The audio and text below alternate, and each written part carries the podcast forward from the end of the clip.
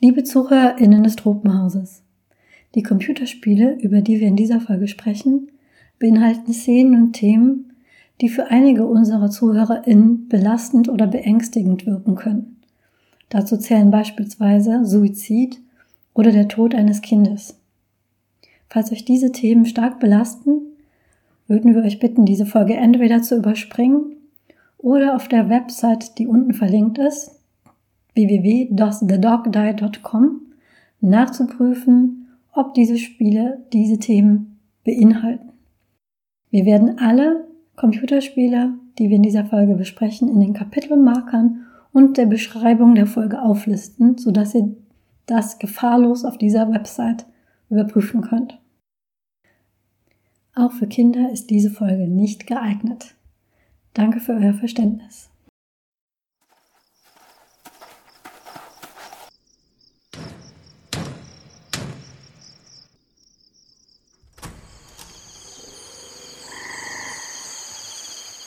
Willkommen im Tropenhaus. Wiederkehrende Elemente in Büchern, Filmen, Spielen und noch viel mehr.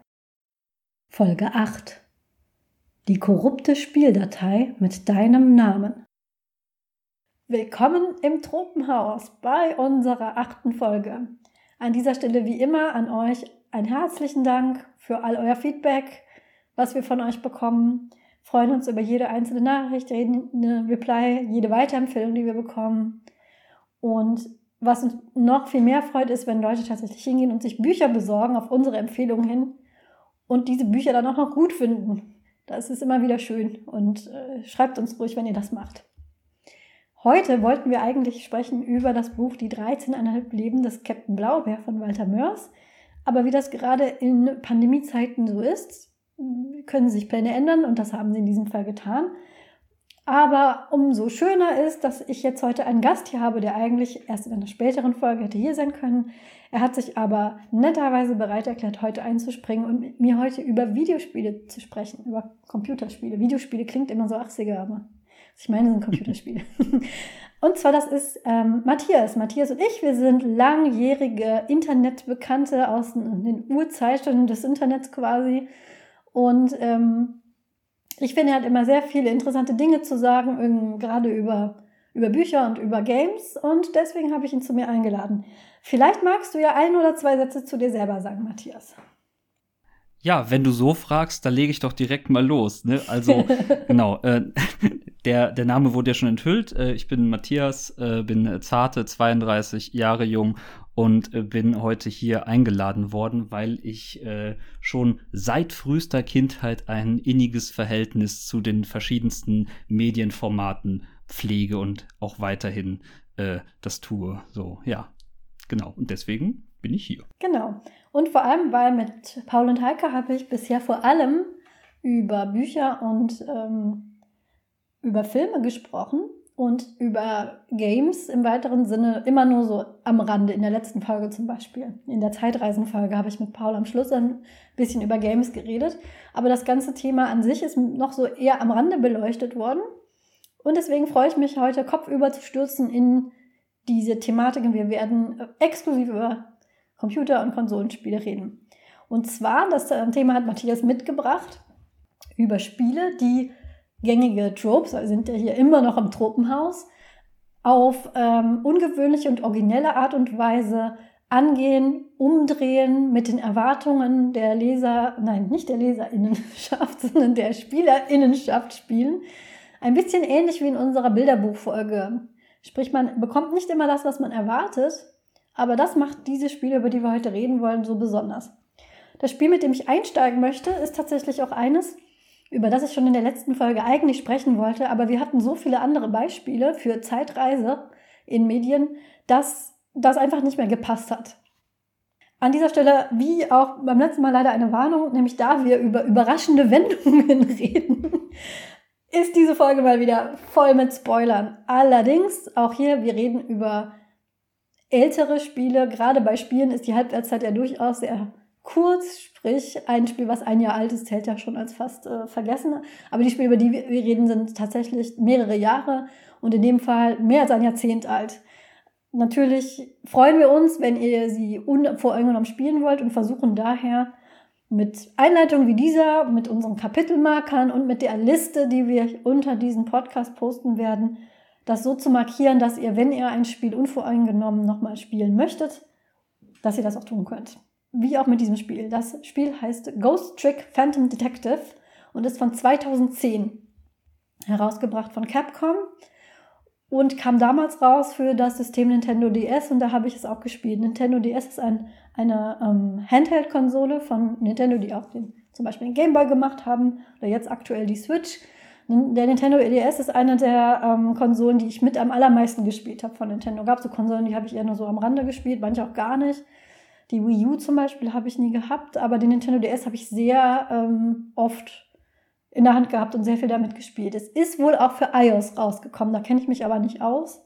Da müssten die Apple-User unter euch mal selber schauen. Matthias kennt sich aus. Also da kann ich zumindest sagen, ähm, bei der iOS-Version kann man, glaube ich, die ersten zwei Kapitel umsonst spielen. Ne? Also und erst danach äh, fallen dann Kosten an. Also kann man umsonst mal rein gucken. Genau, kann ich sehr empfehlen. Dieses Spiel ist ein, obwohl Tod und Verlust durchaus ein Thema sind, ein ähm, lustiges und eher leichtherziges Spiel in so einer Cartoon-Optik, einer sehr schön, mit einer der bestanimiertesten Spiele, die ich für den DS kenne. Es ist zwar zweidimensional, hat aber eine ganz tolle Art, seine Charaktere zu animieren und ist auch ähm, visuell wirklich ein großer Spaß. Und der Protagonist, also es geht in diesem Spiel um den Protagonisten namens Sisse, der als Geist erwacht neben einer Leiche und sich fragt, Hilfe, wie bin ich hier überhaupt hingekommen? Warum bin ich ein Geist? Wer bin ich überhaupt und was soll das Ganze? Das ist so ungefähr zusammengefasst. Und dieser Geist, deswegen heißt es äh, Phantom Detective, wird zu einem Detektiv, nämlich er findet dann heraus, dass er eine äh, Kraft, eine Gabe besitzt. Er kann nämlich in Dinge hineinspringen als Geist. Das sind Gegenstände einmal und diese Gegenstände kann er manipulieren. Er kann aber auch in äh, Verstorbene hinein quasi morphen. Und wenn und da kommt dieses Zeitreiseelement ins Spiel, wenn er in eine äh, verstorbene Person oder ein Tier hineinspringt, springt er vier Minuten vor den Tod dieser Figur zurück und kann diesen Tod verhindern. Also es ist eine ganz kleine Zeitreise. Man sieht erst die Abläufe, wie sie geschehen wie diese Person und dieses Tier stirbt. Und dann kann man das verhindern, indem man die Umgebung manipuliert und ähm, dann verhindert, dass dieser Mord geschieht. Das ist am Anfang noch relativ simpel, wird immer komplizierter, man muss so Kettenreaktionen auslösen. Aber es ist ein sehr dankbares Spiel in dem Sinn, man kann nicht sehr viel verkehrt machen. Also dieses äh, immer wieder versuchen, neu anfangen, immer, irgendwann hat man es raus. Ähm, und äh, die Charaktere, denen man begegnet, sind sehr ja, charismatisch sehr bunt, sehr, ähm, sehr interessant und man fiebert da sehr schnell mit. Äh, auch die ähm, Personen, die Sissler an die Seite gestellt werden, die ihm helfen auf seiner Reise, die ja eigentlich damit endet, im Prinzip, dass er herausfindet, wer er ist. Das werde ich jetzt nicht erwähnen, weil das ist einer der größten Twists im ganzen Spiel. Wobei, im Moment reden wir über diesen Twist, Matthias. Technisch betrachtet wäre es natürlich, ähm, wäre es natürlich sinnvoll, darüber zu reden. Wir haben ja auch eine Spoilerwarnung ausgesprochen. Genau. Genau.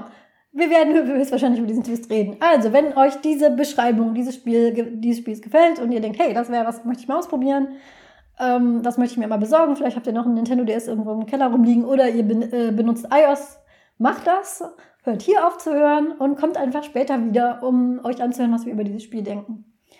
Äh, wie gesagt, äh, in der Zeitreisenfolge hätte ich das gerne erwähnt, weil das eben dieses Zeitreisen-Element hat, was ich sehr interessant fand. Im Prinzip, man sieht die Ereignisse, wie sie geschehen hat aber die Chance, sie zu ändern. Das ist irgendwie sehr, finde ich, befriedigend. Man, man sieht, wie jemand stirbt und kann das dann verhindern. Aber es ist auch eben, dass es mit Erwartungen spielt, die, die dann nicht erfüllt werden. Und ähm, ja, tatsächlich müssen wir jetzt direkt über diesen Twist reden. Das ist die eine Erwartung, die man erfüllt ist, nämlich, dass der Geist dieses, äh, dieser Sisse, der wacht neben dem äh, Geist von, äh, der wacht neben der äh, Leiche von einer rot beanzugten Person mit so einem Anime-Hairdo. Also der, die alle haben sehr krasse Haarstile. Der hat so eine ganz hochtopierte blonde äh, Frisur. Und dieser Geist sieht auch so aus. Also geht man ja davon aus, man spielt diesen Geist von dieser Person, die da gestorben ist. Das ist aber gar nicht wahr. Er sieht so aus, weil er das denkt, aber in Wirklichkeit ist er eine Katze. Und wenn man das Spiel dann nochmal spielt, fällt einem das nämlich auch auf. Er hat eigentlich relativ Probleme, so zu verstehen, wie Menschen agieren, bezieht es aber immer darauf, dass er jetzt tot ist und deswegen Menschen nicht mehr versteht. Aber eigentlich ist er gar nicht diese Person, weil diese Person, die man die ganze Zeit als Protagonist wahrnimmt, als denjenigen, mit dem man sympathisiert, als der mit dem man sich identifiziert, das ist eigentlich gar nicht der Gute. Der, der Gute ist die Katze. und das, das, ich sehe sowas immer relativ, meine ich mir einzubilden, relativ früh kommen, aber das ist so ein Twist, der hat mich echt kalt erwischt. Also habe ich wirklich da so gestanden und dachte, was? ich hatte mich auch so gewöhnt an diesen Typ mit der Sonnenbrille und, den, und wie, wie das ist gar nicht der Protagonist. Also das hat mich schon so, so äh, latent schockiert. Matthias. Ja, da, da hake ich doch mal ein direkt. Ähm, genau, man hat ja bei, bei äh, das ist ja so, sag ich mal, der größte Trick von Ghost Trick, ähm, dass man, dass man die, dass man eben äh, diesen, diesen grundsätzlichen, also diese, diese Prämisse, von der man ausgeht, dass man eben die Figur spielt, die man auch am Anfang sieht und äh, äh, die auch äh, da äh, tot herumliegt, dass man dann sagt, ja natürlich, das, ne, er ist gerade gestorben und jetzt spiele ich seinen Geist. So und dass sich das dann natürlich schon als Fehlannahme entpuppt, ist auf jeden Fall ähm, auch etwas, was ich nicht habe kommen sehen. Ähm, das äh, das ist ja quasi auch noch mal eine Art, eine Art doppelter Twist, weil das ist ja nicht der einzige Tier-Twist im ja. Spiel. ähm, da, und äh, denn ähm, ein relativ konstanter Begleiter über weite Strecken äh, des Spiels ist ein sehr enthusiastischer äh, kleiner Hund ja. ähm, namens Missile, der auch in, immer in sehr enthusiastischem, großem Text spricht mit einem. ähm, und sich immer sehr über alles freut. und ähm, da äh, erfährt man auch am Ende des Spiels, dass es eben, ähm, dass man eben ganz am Anfang wird man nämlich ähm, quasi so, dass das die die ersten Schritte im Spiel, da wird man so ein bisschen angeleitet von einer mysteriösen Lampe. Ähm, in, in der auch irgendwie ein Geist wohnt. Das ist aber irgendwas, was man, das ist aber etwas, was man so im Verlauf des Spiels auch so ein bisschen vergisst, ne, dass das eben so dein Stichwortgeber am Anfang ist, ein bisschen. Und äh, das ist auch so ein ganz spät äh, in der Geschichte ist das dann eben halt dieser Twist. Äh, das ist halt das ist halt dieser Hund, nur halt äh, äh, hat der, der ist quasi äh, in, aus einer alternativen Zeitlinie beziehungsweise ist schon zehn Jahre älter und hat eben mit der mit der äh, mit dem dazugewonnenen Wissen eben äh, was alles schiefgegangen ist äh, versucht äh, eben an dem Punkt wo wo die Geschichte dann aktiv für für einen selber startet eben da alles in die Wege zu leiten dass es diesmal halt anders kommt also äh, der Hund ist dann quasi das Mastermind, was ja auch wieder genau ein, ein, beliebter, ein beliebtes Trope ist. Ähm, ja. Ja, genau. Missile hat natürlich, wie jeder gute Videospielcharakter, hat er seine eigene TV-Trope-Seite. Missile ist ein Zwergspitz. Das sind ja auch noch diese sehr niedlichen, flauschigen Hündchen mit den, mit den großen, nassen Augen. Und das, das eine Job, was er hat, ist das, wie Matthias es beschrieb, cute but cacophonic, also klein, aber sehr laut, weil, ähm, weil der, sein Text ist wirklich sehr, sehr, sehr laut. Und dann äh, Hidden Depth, also versteckte Tiefen, weil man hält ihn für so ja, klein und niedlich, so ein bisschen unbedarft, aber er hat all das, was einem sich so im ganzen Spiel erst erschließt, was der Protagonist und man selber wirklich lernen und rausfinden muss, hat, hat er schon alles verstanden und so, so verstanden, dass er das für sich nutzen und äh, Sissel beibringen kann. Und ähm, er hatte niemanden, dem das erklärt. Sissel hat ja ihn, oder diese Lampe am Anfang. Ähm, Missal hatte niemanden. Missal hat das sich alles selber beigebracht. Und, und rettet noch die Welt. Also Missal ist einer der äh, wirklich besten Charaktere im ganzen Spiel. Es auch weil er niedlich ist, aber nicht, es gibt ja diese niedlichen, aber sehr aufdringlich nervigen Charaktere. Das ist er gar nicht. Man, man mag ihn trotzdem, auch wenn er sehr laut ist. Und am Schluss ist er auch noch das, der Mastermind. Dieser kleine flauschige Hund ist der Mastermind hinter, hinter der ganzen Storyline. Das ist der zweite Tier-Twist. Und das ist auch so was, damit rechnet man nicht wirklich, ja. Dass der Mastermind so ein kleiner flauschiger Zwergspitz ist. Matthias. Ja, äh, das, ähm, also dieser, dieser Twist, dass Missile auch äh, mehr zu tun hat mit dem Ganzen, als man äh, Gemeinden annehmen würde, ähm, der resultiert ja auch äh, zum Beispiel darin, dass man gegen Ende dann einmal seine Geisterkräfte benutzen kann, die sich auch von denen, die man bisher benutzt hat, nochmal unterscheiden. Ne? Weil äh, in, im Laufe des Spiels ist es meist so, dass man häufig äh, sag ich mal, geografisch gebunden ist, weil man kann zwar äh, Dinge beeinflussen, aber man hat nur so eine geringe ähm, ähm, also sag ich mal, so eine geringe Sprungkraft ne, von Objekt zu Objekt, von dem man Besitz ergreifen kann.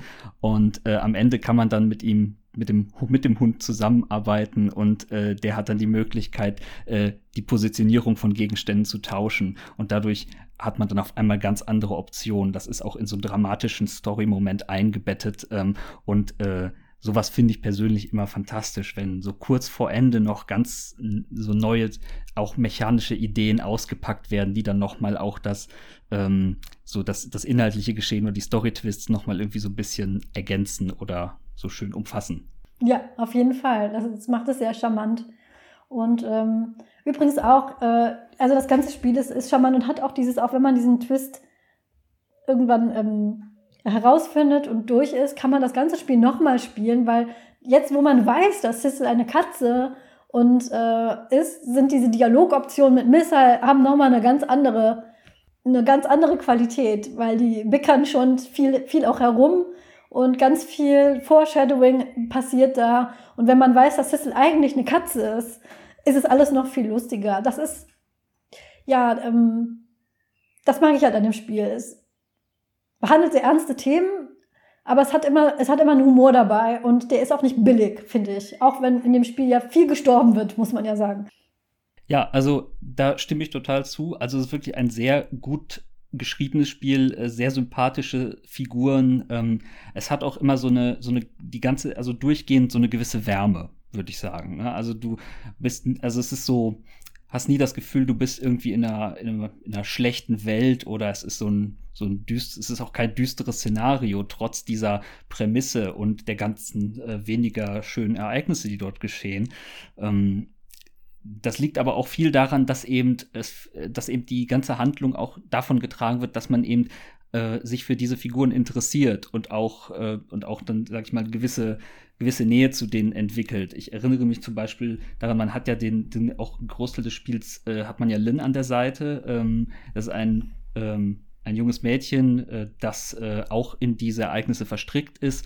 Und äh, allein dadurch, dass man eben ähm, viel mit ihr unterwegs ist und sich viel mit ihr unterhält, auch äh, hat man so automatisch irgendwann diesen äh, ja, also diese, dieses Bedürfnis dann auch in den Szenen, wo man selber handeln kann, wo man Dinge rumreißen kann, das dann auch zu tun. Äh, das, äh, die Geschichte ist ja auch geschrieben von äh, Shu Takumi, der auch die ersten drei Phoenix Wright Teile geschrieben hat. Und ich finde, dass diese diese sehr runden Charaktere, das schlägt sich da halt auch wieder sehr stark nieder. Das ist richtig, ja. Auch die Art, wie die Charaktere ähm, optisch sind, mit diesen starken, mit diesen Frisuren. Die, ähm, die Kostüme sind immer sehr charakteristisch. Das ähm, Umfeld, die, man befindet sich ja meistens dann in irgendeiner Privatwohnung, im Büro oder sonst was, wo man dann diese Gegenstände manipulieren muss, immer sehr on point. Und das ist in, in Phoenix Wald ja auch so. Da sind ja auch diese wahnsinnig übertriebenen Frisuren und ähm, ähm, Mannerisms, die diese Charaktere haben. Ja, das, das merkt man, dass das derselbe Mensch war. Ja, das so als ein bisschen ähm, etwas noch leichtfüßiger Einstieg in unsere Folge. Und ich finde aber gerade, über was wir gerade gesprochen haben, nämlich einmal, dass es ähm, sich mit Verlust und Tod beschäftigt, äh, dass es einen ähm, Twist hat, der ja dazu führt, dass man das ganze Spiel nochmal spielen möchte. Und diese Charakter Charakterisierung über Außenräume ähm, führt mich direkt zum nächsten Spiel, über das ich mit dir sprechen möchte, nämlich das Spiel heißt What Remains of Edith Finch. Das wird als Adventure geflaggt, was, was ich für diskutabel halte, muss ich sagen. ähm, ist von 2017, also noch nicht ganz so alt. Vom Giant Sparrow, das ist ein amerikanisches Studio. Und sobald, soweit ich das gesehen habe, ist es für alle Plattformen außer iOS und Linux raus. Also PlayStation, Switch, Windows. Und ähm, ich sage deswegen, dass äh, es, ob es jetzt als Adventure klassifiziert würde, würden sich, glaube ich, die Geister darüber streiten, weil der Spielanteil an diesem Spiel ist gering.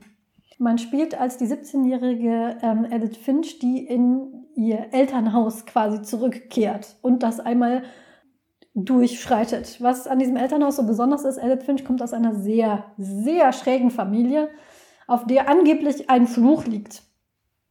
Der Fluch ist, dass alle Kinder einer Generation immer sterben, bis auf eines, das dann die nächste Familie gründet oder sterben dann wieder alle. Und äh, der Urgroßvater von Elvis ist deswegen emigriert, um diesem Fluch zu entgehen in die USA und äh, ist dem Fluch aber nicht entgangen, weil alle seine Kinder bis auf eine starben, deren Kinder äh, und so weiter und so fort. Also es ist der Urgroßvater, der kam mit seiner Tochter, die hieß auch Edith, Großmutter Edie. Und ähm, die hat dann geheiratet, bekam Kinder, davon überlebte nur eines. Das ist dann, äh, der, Sam, der hat dann wieder drei Kinder, da überlebte wieder nur eines von. Und das ist die Dawn. Und Dawn ist die Mutter von Edith Finch.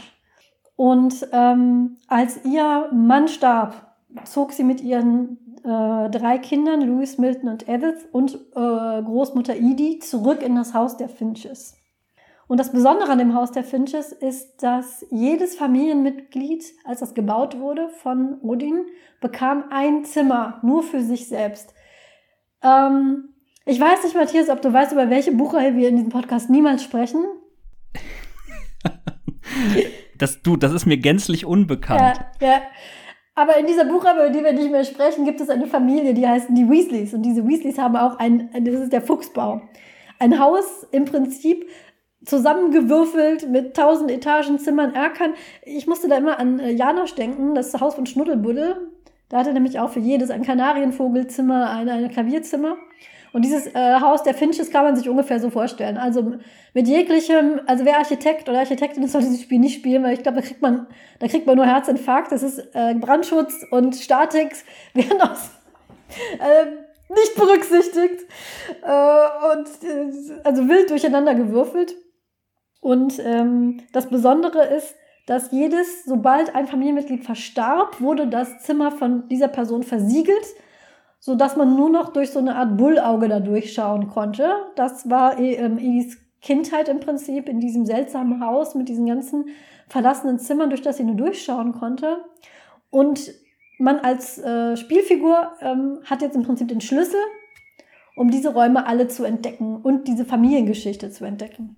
Genau. Ähm, also das Haus der Finches ist für mich eine der, also allein schon, wenn man es am Anfang von außen sieht, das ist für mich eine der, ich sag mal, eindringlichsten Darstellungen, also, also, an, Gebä also an Gebäude, an architektonischem Ausdruck, ähm, also dessen, was drinsteckt. Ne? Also selbst wenn man, selbst wenn man die Geschichte nicht kennt, wenn man sich einfach dem, äh, dem Spiel unbefangen nähert und man geht dann zum ersten Mal diesen Waldweg entlang und ja. dann, dann macht es diese Gabelung und dann kommt diese man muss ja sagen, diese Konstruktion, ne, man, ja. man kann es ja schon nicht mehr Haus nennen, in Sichtweite und ähm, wie dort einfach wirklich, sage ich mal, dieses, dieses Unglück von Generationen wirklich auch physisch aufeinander gestapelt wurde. Ne?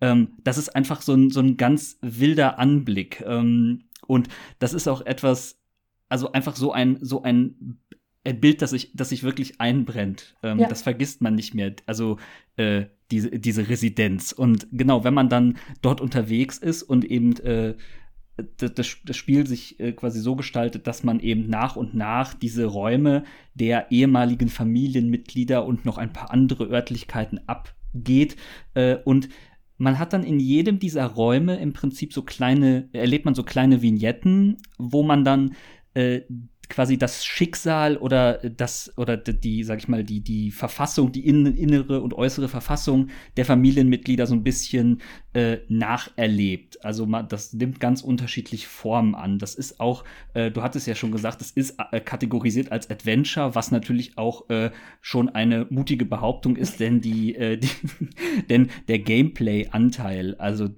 das, was man tatsächlich als Eingabe macht, ne, als Spielerin, das ist minimal. Ne? Also in der Regel läuft man ein wenig herum, man äh, guckt sich vielleicht ein paar Sachen an und dann passiert irgendwas und dann geht man wieder woanders hin. Also, ähm, aber es hat halt dadurch, dass es eben auch sehr unterschiedliche Formen wählt, äh, in der Art und Weise, wie die Familienmitglieder gezeichnet werden. Ähm, teilweise auf eine relativ direkte Art. Manchmal sind das sehr einfache äh, Sachen, wo man sich nicht viel, wo man nicht viel bei überlegen muss. Äh, ich denke da zum Beispiel vor allem an, ähm, wie hieß er noch gleich mit der Schaukel? Du meinst Calvin. Calvin, wenn ich das jetzt richtig im Kopf habe, ist der Großonkel von Edith. Das ist einer der Brüder von Sam. Und Sam ist ja der Vater von Dawn. Und Dawn ist die Mutter von Edith. Genau. Es ist ein wilder Stammbaum. Ja. äh, den erlebt man ja auch in einer relativ kurzen ähm, Form. Also der ähm, schaukelt im Prinzip gefährlich nah an einer Klippe und äh, überschlägt sich dann, weil er etwas zu enthusiastisch äh, wird. Ähm, man treibt das so nach und nach an und dann fällt er eben ähm, hinunter und äh, das ist dann auch mutmaßlich das, was sein Ableben dann verursacht. Genau, um, um mal zu ähm, erklären, wie das äh, Gameplay-mäßig funktioniert, ist man entschlüsselt dieses Haus quasi. Man muss immer, dadurch, dass er die Türen sind mit Bauschaum verklebt und versiegelt.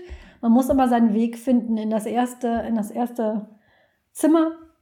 Und von da muss man geheime, das allein ist wirklich ein großer Spaß, diese sehr clever getüftelten Geheimwege zu erkunden, die es da in diesem Haus gibt und sich dann von Zimmer zu Zimmer zu, zu bringen mit Edith. Und jedes Mal, wenn man ein Zimmer gefunden hat, findet man eine Art Artefakt und manchmal ist es ein Bild, manchmal ist es ein Tagebuch von der Person, die in diesem Zimmer gelebt hat. Und dann spielt man in einem Flashback, spielt man diese Person, dann ist man nicht mehr Edith, dann ist man wie zum Beispiel eben Calvin. Und das, das ist auch so eine Sache, wenn man ein ähm, Computerspiel spielt, erwartet man ja so ein bisschen Kontrolle schon. Gerade viele Computerspiele, die sich ja mit, mit Thema Tod beschäftigen, wie zum Beispiel auch Ghost Trick, ist ja, dass man etwas verhindern kann. Aber in dem Moment, wo diese Sequenz losgeht, weiß man ja schon, das, was kommt, wird man nicht verhindern können. Man wird nur spielen, wie es passiert. Das ist, das ist ein Effekt, den ich so auch noch nicht kannte und den ich gleichzeitig sehr faszinierend oder ähm, aber auch manchmal bedrückend fand. Ein, eine Sequenz ist mir da besonders in Erinnerung gewesen, vielleicht auch, weil ich selber Kinder habe. Das ist der Tod eines sehr jungen Kindes. Man muss dazu sagen, dass man grafisch fast nicht sieht. Also man sieht nie, wie, das ist auch, man sieht höchstens Hände. Man, kein Gesicht, kein, keine Figur, vielleicht mal ein Gemälde, aber immer nur so andeutungsweise, weil das nicht das grundsätzliche Element ist von dem Spiel. Ähm, Charakter Charaktere werden immer durch ihre Handlungen und vor allem durch die Räume, die sie bewohnen, charakterisiert. Und wenn jemand stirbt, sieht man nie irgendwie, da wird jetzt jemand keine Ahnung, fällt runter und bricht sich das Genick. Da, davor muss man keine Angst haben. Aber ich würde das den sensibleren unter unseren HörerInnen wirklich nicht ans Herz legen, weil es sehr traurige Geschichten doch sind. Und auch wenn man nicht sieht, dass jemand wirklich äh, stirbt, weiß man ja, was passiert. Und ich habe nicht erwartet, dass ich ein, wie ein kleiner Junge in der Badewanne stirbt, dass ich das spielen werde. Das nimmt einen schon sehr mit, gerade weil es so fröhlich ist. Der spielt damit ähm, mit, dem, mit dem Wasser und stellt sich vor, dass das, dass, dass Frösche springen und Dinge passieren und man weiß aber, was in Wirklichkeit passiert ist, dass dieser kleine Junge jetzt gerade in der Badewanne ertrinkt, während seine Mutter telefoniert. Und das ist sowas, wenn man selber kleine Kinder hat, das bleibt bei einem. Also gerade weil es so fröhlich animiert mit einer lustigen Musik im Hintergrund ist, da sitzt man erstmal und also das Spiel kann, dauert auch nicht lange, also Gameplay-Zeit ist wirklich vernachlässigbar. Aber an einem Stück spielen konnte ich das nicht. Ich brauchte immer wieder zwischendurch mal eine Pause. Gerade weil auch dieses gewebte Narrativ dieses Hauses so dicht ist. Über diese Charaktere, die man einem nach dem anderen ähm, erforscht. Ich habe, ich sehe, Matthias hält die, hebt die Hand, aber ich möchte gerade noch erwähnen, dass ich nachgelesen habe, dass sie sich haben inspirieren lassen von einem kolumbianischen Autor tatsächlich, äh, Gabriel García Marquez, der das Buch 100 Jahre Einsamkeit geschrieben habe. Ähm, neben dass wir nie über Harry Potter sprechen, in diesem Podcast ist ein weiterer Running Gag, dass ich immer ähm, gestehe, welche wichtigen Werke der Weltliteratur ich nicht gelesen habe. Und 100 Jahre Einsamkeit von ähm, Marquez ist eines davon. Ich habe es nie gelesen. Aber ich weiß, dass es zum magischen Realismus zählt. Also der magische Realismus sind Kunstformen, die ähm, Wirklichkeit und äh, eine magische Realität so zusammenfügen, dass man die Grenzen nicht mehr so erkennt. Und das ist definitiv in diesem Haus so Nämlich auch, wenn man sich in diesen Flashbacks befindet, die definitiv nicht die Realität sind, selbst wenn man wieder in die Wirklichkeit zurückkommt, dieses Haus kann so nicht existieren. Auf diverse Art und Weise ist dieses äh, Haus der Finches ein äh, magisch realistisches Haus, weil das widerstrebt einfach jeglichen Naturgesetzen und äh, so ein Haus kann es gar nicht geben. Also es ist ähm, mehrere Ebenen dieses äh, magischen Realismus und diese überlappenden Geschichten der Charaktere. Also es ist immer so, dass der eine Charakter etwas mit dem anderen zu tun hat und dann äh, taucht man in die Geschichte dieses Charakters ein, wo dann wieder was angedeutet wird vom nächsten. Das ist sehr dicht. Also auch wenn das Spiel kurz ist, es ist das Erlebnis ist doch irgendwie lang. Ja, es ist auf jeden Fall eines der äh, Glanzbeispiele dafür, wie man ökonomisch erzählen kann, würde ich sagen. Und das meine ich zu 100 Prozent als Kompliment. Also es schafft es wirklich mit sehr wenig Interaktion und auf sehr kleinem physischen, geografischen Raum äh, unglaublich großes Ding aufzumachen, einen ganzen Familienstammbaum, eine Geschichte, die sich äh, über 100 Jahre im Prinzip äh, erstreckt, immer in diesen, in diesen Schlaglichtern.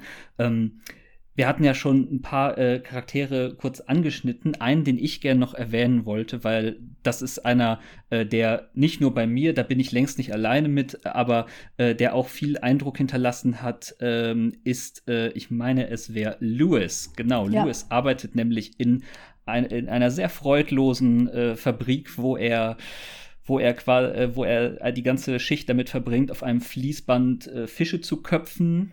Ähm, und dann äh, in, ein, in eine Schale zu legen. Und dann geht's immer weiter so.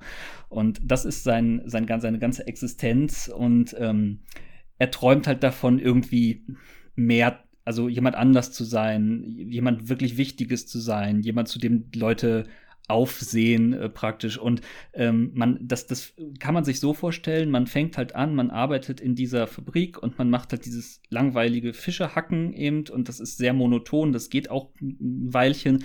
Und dann schiebt sich so langsam von der Seite ein zweites Bild hinein, nämlich sein Tagtraum, den, dem er nachhängt ähm, wo er dann verschiedene Sachen erlebt. Ich glaube, er fährt am Anfang mit einem Boot herum ne, und am Ende äh, ist er in, kommt er zu so einem Palast und dann warten die Leute schon auf ihn und äh, er geht dann irgendwie hoch zum Thron, wie es wie dann bei so einer Krönungszeremonie. Ne, und äh, dann am Ende, und man muss halt äh, beide Sachen so ein bisschen parallel machen eine Zeit lang. Und äh, während das eine das andere immer weiter überlagert und er am Ende im Prinzip mit so einer Art, so in so einem traumwandlerischen quasi seine monotone Arbeit verrichtet, während er sich vorstellt, was alles sein könnte. Und das endet dann natürlich auch nicht, nicht schön. Es endet damit, dass er, äh, also es ist stark impliziert dann, dass er eben äh, sich sein, ja, sein Beil irgendwie nimmt und sagt, jetzt reicht's und sich dann an, an Ort und Stelle umbringt, ja.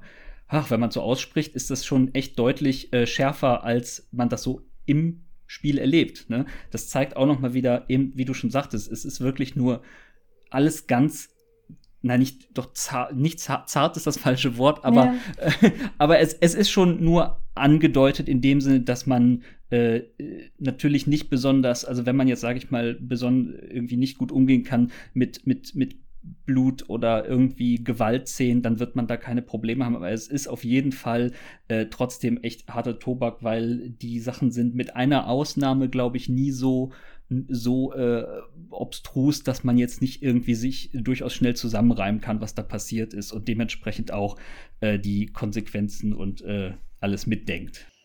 Das ist zum Beispiel auch im Fall von äh, Barbara. Ähm, Barbara ist so ein ähm, Kinderstar und ähm, die berühmt wurde durch Horrorfilme und in den 60er Jahren. Und ähm, sie, der, der, der, der Tod von Barbara, wenn man den jetzt vorlesen würde, der ist, un, der ist wirklich unfassbar brutal, wird aber da der so, so als so eine Art Comic-Style überzogene Horrorgeschichte, wie man das halt so kennt aus den ne, 50er, 60ern, ähm, diese, diese, diese sehr überzogenen Masken und die schlechten Schauspieler, ne, ähm, dadurch, dass er so dargestellt wird, ist er schon fast unterhaltsam. Aber ähm, wenn man das so runterliest, ist es ein sehr tragischer und auch sehr gewaltvoller voller Tod. Aber er wird nicht so dargestellt. Deswegen ist es so eine zweischneidige Sache, dieses äh, Spiel. Es ist einmal, man kann es nicht anders sagen, wunderschön gemacht. All diese Räume sind wahnsinnig schön gestaltet. Die, auch die Flashbacks sind ganz toll animiert und äh, aber sie erzählen in dieser sehr, dann das ist, was mich auch an so magischem Realismus, äh, an, an magischen Realismus erinnert hat, in einer sehr blumigen Art und Weise sehr düstere, tragische Geschichten. Ich äh, kenne den magischen Realismus nur aus dem, aus dem Buch Das Geisterhaus von Isabel Allende. Das ist ähnlich, auch eine Geschichte voller eine Familie, die sehr viele tragische und schlimme ähm, Erlebnisse hat, aber durch diese sehr blumige Sprache ist es nicht düster dargestellt. Und da, damit muss man schon rechnen. Das ist definitiv ein Spiel, was man so schnell nicht vergisst und damit rechnet man auch nicht so unbedingt, wenn man es anfängt. Man erwartet so ein bisschen Puzzle, ne? hier muss man einen Schalter umlegen, da findet man das, aber dass man diese, dass man so mitleidet oder diese, diese, diese Geschichten so, so traurig sind, ist was, was ich jetzt nicht erwartet hätte von diesem Spiel. Das muss ich sagen. Und auch nicht diese, wie nah einem diese Charaktere kommen, obwohl man keinem von ihnen je begegnet. Man ist ja alleine in diesem Haus. Man durchschreitet dieses Haus als Edith und ähm, begegnet nie wirklich jemand anderem. Aber all diese Geschichten prägen sich doch sehr ein und man fühlt da sehr mit mit dieser, mit dieser Familie. Und es ist natürlich immer diese offene Frage, haben die wirklich diesen Fluch oder weil sie meinen, sie haben diesen Fluch, benehmen sie sich so? Vieles wird auch tatsächlich offen gelassen. Zum Beispiel wie der Bruder von Edith verschwindet, Milton, weiß niemand so richtig. Wenn man ihn spielt, malt man sich quasi so in so eine andere ähm, Realität. Der, der malt halt sehr viel und malt sich dann im Prinzip weg. Der malt sich, ich mich jetzt recht erinnere, eine Tür, geht da durch und ist dann verschwunden. Kann man sich dann auch selber überlegen, was ist denn da wirklich passiert? Ist da wirklich dann doch ein übernatürliches Element in dem Spiel? Ist es keins? Ähm, das wird nicht wirklich erklärt. Also vieles, vieles bleibt offen, vieles bleibt der Interpretation überlassen. Aber es ist eines wirklich der eindrucksvollsten, ja, wie du sagtest, eine ökonomische Beispiele von ökonomischer Charakterisierung, die ich kenne. Gerade auch mit, ähm, mit dieser Gestaltung der Räume. Einer der Räume, die mir so in Erinnerung geblieben ist, ist der äh, Raum von zwei Brüdern, die sich ein Zimmer teilen müssen und am Anfang nicht so begeistert sind davon. Und deswegen ähm, teilen sie das mit so einer Markierung durch das Zimmer. Aber dann stirbt dieser eine Bruder sehr jung und der andere nicht. Und dann entwickelt sich halt die eine Seite des Zimmers immer weiter und man merkt, irgendwann lebt da ein junger Erwachsener und auf der anderen Seite ist alles wie vorher. So ein Kinderbett, alles sehr verspielt und allein dieses, dieses Zimmer mit, dieser, mit diesem krassen ähm, Gegensatz, das erzählt schon allein für sich eine Geschichte. Von daher, das ist ein Spiel, was man nicht, äh, man erwartet es nicht, man erwartet auch das Ende nicht so wirklich. Also wer das Ende jetzt noch hören möchte, ähm, dabei bleiben. Ansonsten jetzt mal kurz überspringen. Nämlich am Schluss stellt sich heraus, dass auch, ähm, ähm, dass man meint ja, dieser Familienfluch betrifft immer alle Kinder und eines bleibt am Leben, bis dann die nächste Generation kommt. Und da Edith ja erst 17 ist, ähm, man kann, wenn man ganz genau hinschaut, kann man es irgendwann merken, weil relativ am Schluss, dieses Haus wird auch immer, also es ist, es ist die Architektur von diesem Haus also da wird einem schon schwindelig. Das sind so Wendeltreppen, die man da und, und Seile, die man überklettern muss. Und irgendwann muss man springen. Und da kommt dann von Edith irgendwie, dass sie das nicht so richtig kann. Dass sie außer Atem gerät. Und man denkt so, hä, du bist 17. Wieso kommst du da nicht hoch? Und wenn man dann äh, so runter an sich schaut, dann merkt man, dass Edith schwanger ist tatsächlich. Und Edith wird dieses Spiel nicht überleben. Also man ist nicht dabei, wie sie stirbt. Aber man weiß am Schluss, dass sie bei der Geburt ihres Sohnes gestorben ist und der dann wieder zurückgeht, weil die äh, Finches so mit Tod verknüpft sind, haben die nämlich auch ihren eigenen Friedhof. Auch sehr makaber, also neben diesem Haus haben die ihren eigenen Friedhof, weil die sich so daran im Prinzip gewöhnt haben, dass ihre Mitglieder andauernd äh, versterben, dass sie dann gedacht haben, na gut, dann können wir sie auch gleich hier begraben. Und das ist dann, der Schluss ist dann, wie ähm, der Sohn von Edith ähm, ihr Grab besucht das ist auch, womit man nicht unbedingt gerechnet hat. Ne? Man denkt, Edith ist das Kind aus dieser Generation, was überlebt. Aber wenn man dann feststellt, oh nein, sie ist ja schwanger, dann hat man schon so eine Sorge, dass sie das dann vielleicht doch nicht tut. Das ist aber sehr spät erst, wenn, wenn, wenn man es überhaupt bemerkt. Man kann es bemerken, aber muss nicht. Ja, das war auch was, was mir, also gerade dieses, das ganze Ende, dass es eben auch ähm, dadurch, dass es eben diese diese bisschen diese durch, erzählerische Durchmischung ähm, von Konventionen und Genres äh, in einer sehr schnellen Abfolge eben äh, äh, rausfeuert, ähm, weiß man halt nie so genau, okay, was kommt denn jetzt am Ende auf mich zu? Und dass auch eben dieses Ende auf der einen Seite dann überraschend ist, aber auf der anderen Seite ähm, eben nicht irgendwie eine einfache Antwort gibt. Das hat mir, hat, fand ich persönlich super, weil ähm, das war auch so die ganze Zeit meine Befürchtung, ähm, dass das entweder in eine von zwei Richtungen ausartet, dass das am Ende so, so ein Ding wird von wegen, es ist alles echt, ne? Und jetzt mhm. kommen am besten noch die Aliens in den letzten fünf Minuten. Was weiß ich, ne? Die, der wildeste Kram. Oder dass es halt einfach so ein sowas ist wie, äh, nee, das haben wir uns nur eingebildet und äh, jetzt wissen wir es ja. Ne?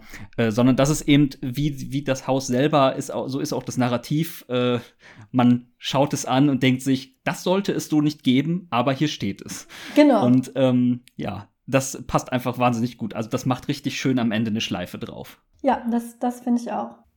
Sehr interessant finde ich, ähm, das ist ein Spiel, und das ist das nächste, worüber wir sprechen wollen, dass es diesem Spiel einerseits ähnelt und andererseits irgendwie auch sein komplettes Gegenteil ist.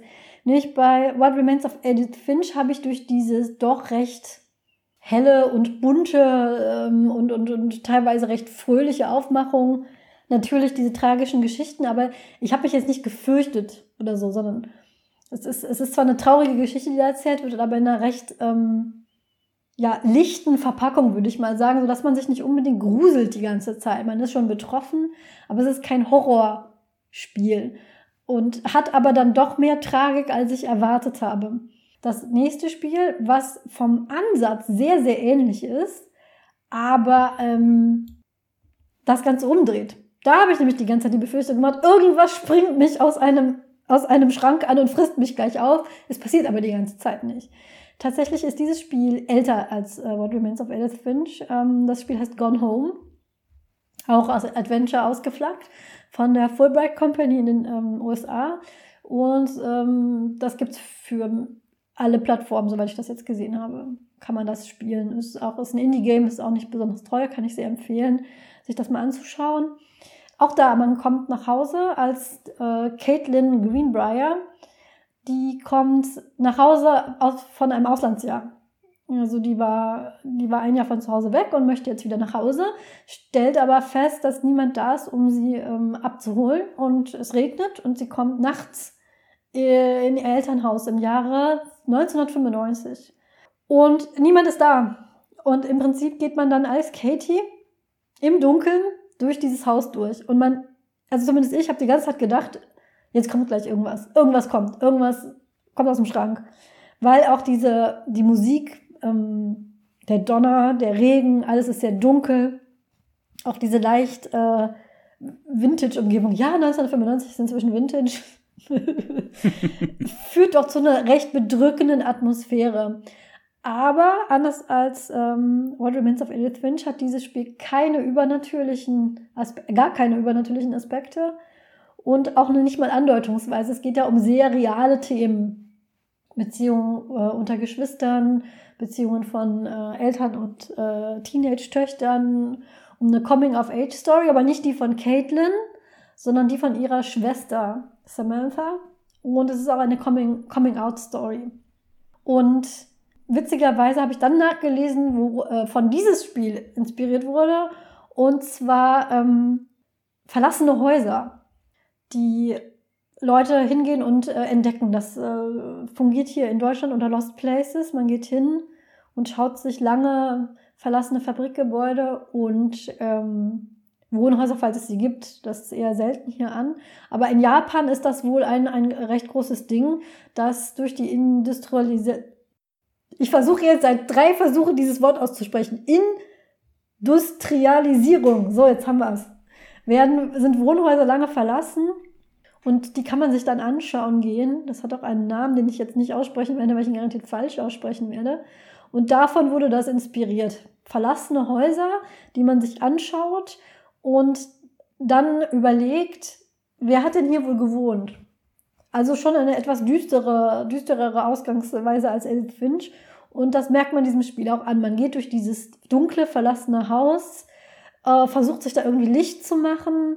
Und alles, deswegen finde ich da auch Adventure ist ein sehr breit gefasstes ähm, Genre, weil alles, was man macht, ist tatsächlich, also man springt nicht oder benutzt irgendwelche Waffen oder was man so erkennt aus Adventures. Man geht wirklich im Prinzip wie, wie zu Hause. Man geht rum, sucht nach den Streichhölzern, macht mal eine Klappe auf, liest irgendwelche Sachen und puzzelt sich so langsam zusammen, was denn da passiert ist. Es ist aber nichts Übernatürliches passiert. Es ist in Anführungszeichen nur Familiendrama, aber ein sehr interessantes Familiendrama. Und ähm, das ist das, was in diesem Spiel passiert. Und das finde ich, spielt mit den Erwartungen eher, man erwartet ein Horrorspiel. Man bekommt aber kein Horrorspiel. Aber alleine, dass man eins erwartet, finde ich, zumindest für mich, selbst wenn ich das, also ich habe extra nachgelesen, ob ich, kommt da noch was? Und das Internet sagt, nein, da kommt nichts mehr. Und trotzdem habe ich die ganze Zeit, bin ich mit so einem unguten Gefühl durch diese Räume gegangen. Kennt man vielleicht ja auch mal, man kommt nach Hause, der Strom ist ausgefallen und ähm, man kann das nicht abschütteln, dass man irgendwie doch Angst hat. Es ist dunkel, es regnet, die Türen knatschen, dann fällt einem vielleicht noch was runter. Das ist so die Erwartung, die bei mir ähm, gebrochen wurde von diesem Spiel. Hab Horror erwartet und keinen bekommen.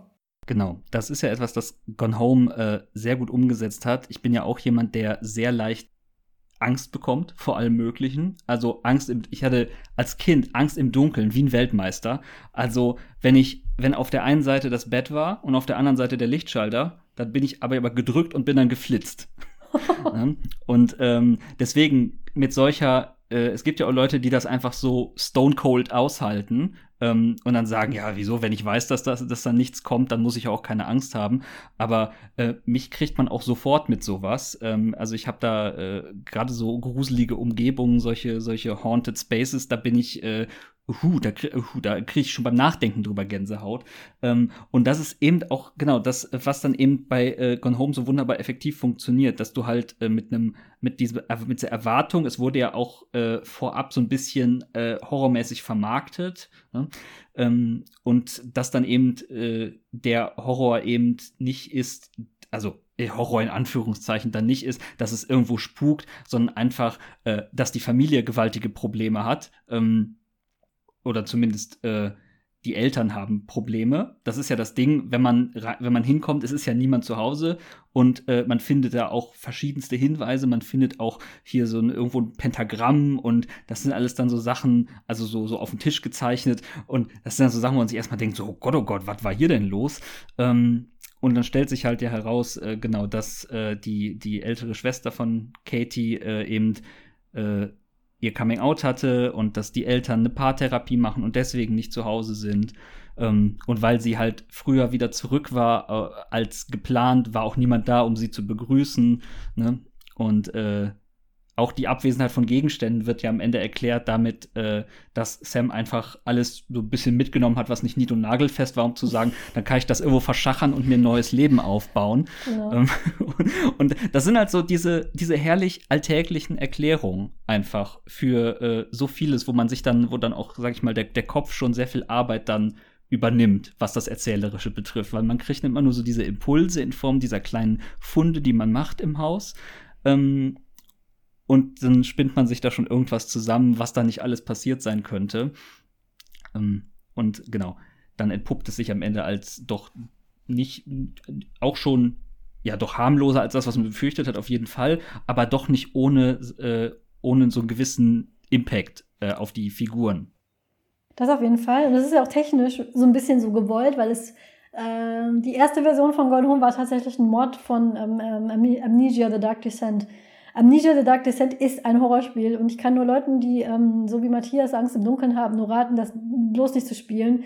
Das ähm, nur ganz kurz angerissen, es ist ein echtes, richtiges Horrorspiel. Man wacht in so, einer, in so einem alten Herrenhaus aus, weiß nicht, was passiert ist und wird von einer unglaublich gruseligen, dunklen Entität äh, durch dunkle Flure verfolgt.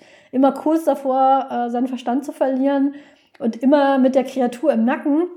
Das kann ich nur, das habe ich nur zugeschaut und hatte schon Schiss.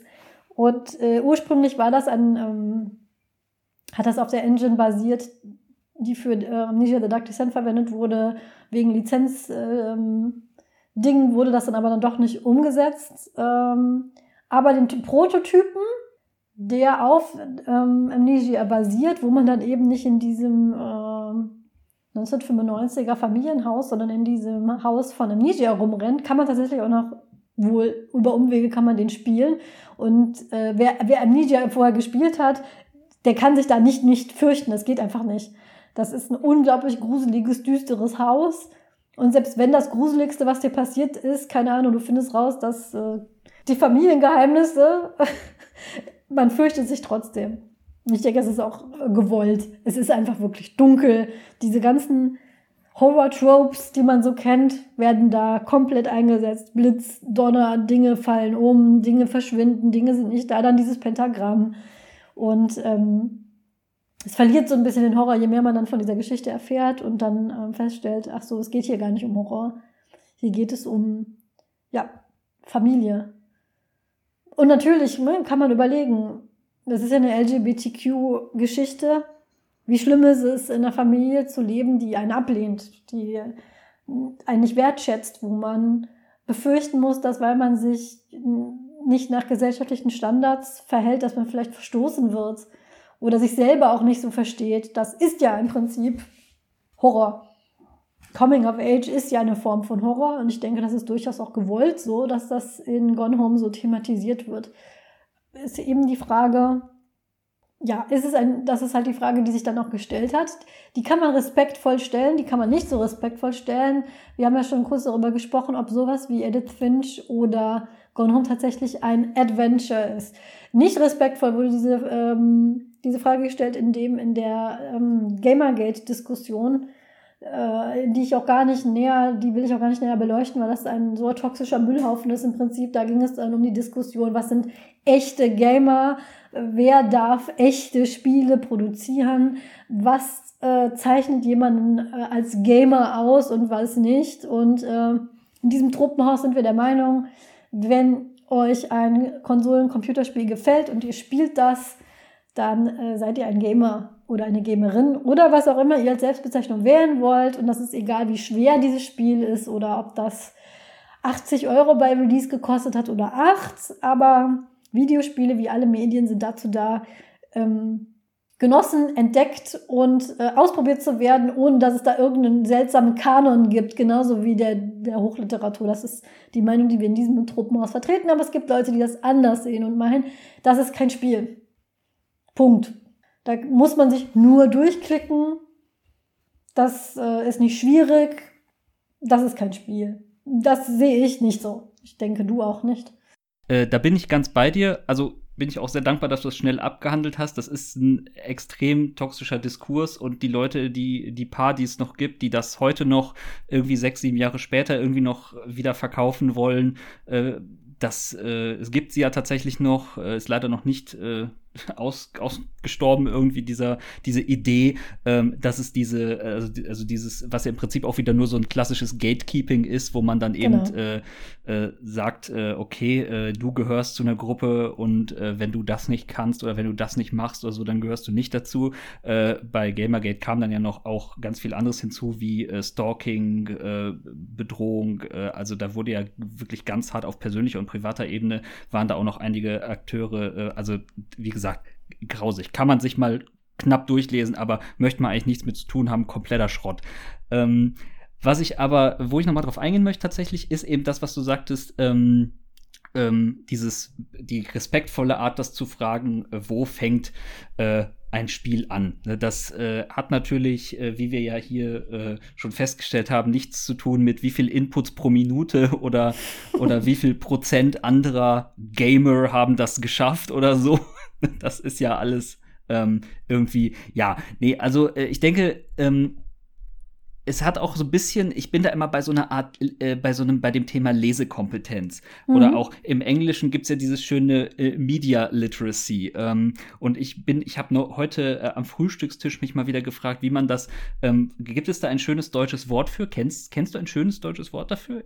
Mir fällt es nicht ein, aber es war heute Thema auf Twitter. Du hast einen wunderbaren Tweet dazu übrigens verfasst und ich, hoffe, du wirst ihn erwähnen, weil ich, ich musste sehr lachen. Genau, ähm, das ist ja tagesaktuell praktisch. Ähm, da hat der, äh, der Richard Dawkins, ähm, der berühmte, berüchtigte äh, Atheist ähm, und äh, keine Ahnung, äh, Bad Opinion Haver, äh, hat einen äh, Tweet abgesetzt, äh, wo er äh, in Frage gestellt hat, Kafka, die Verwandlung, was soll das eigentlich sein? Ist das jetzt Science Fiction? Weil wenn ja, dann ist das ja schlecht. Soll das eine Metapher für irgendwas sein?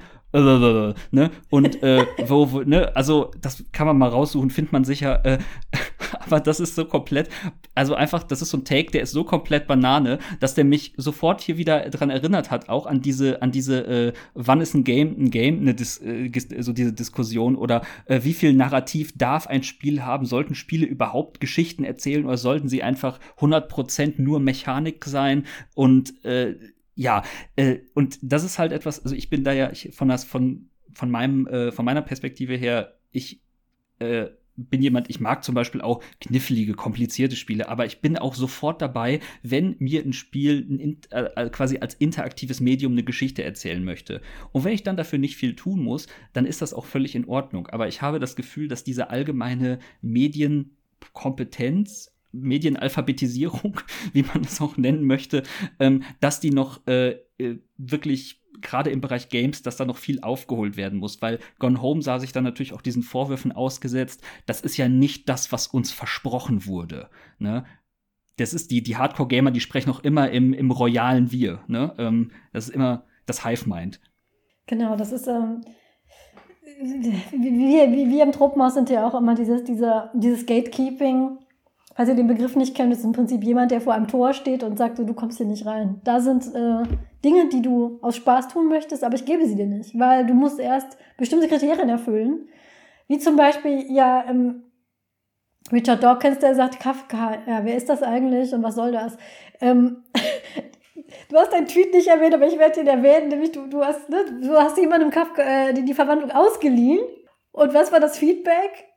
Das Feedback war, dass er mir das zurückgegeben hat mit dem Kommentar, naja, war halt ein Käfer, ne? und ich finde, das ist eine völlig valide Art und Weise, auf die Verwandlung zu reagieren. Es gibt Leute, die lesen das, sind komplett transformiert, lesen direkt Kafkas Gesamtwerke, snowballen sich durch die Literaturgeschichte, haben die Epiphanie ihres Lebens und sind danach andere Menschen. Und es gibt Leute, die lesen das und sagen, naja, ist halt ein Käfer. Und das sind zwei komplett legitime Arten und Weisen, Literatur zu konsumieren, weil ähm, weder ist es so, dass ein Richard Dawkins dann sagt, dieser Kafka, der kann ja nichts, ist ja nicht mal Science Fiction, so, da hat man den Kafka also fa komplett falsch verstanden. Noch ist es so, dass du sagst, so, bevor du überhaupt in die anfängst zu lesen, musst du jetzt erstmal Kafka, Hesse, Fichte, sonst was dir diesen alte weiße Männerkanon aufbauen und dann darfst du vielleicht mal auch zum Vergnügen lesen. Das sind zwei Richtungen, in die das nicht gehen sollte. Genauso wie, wie Games.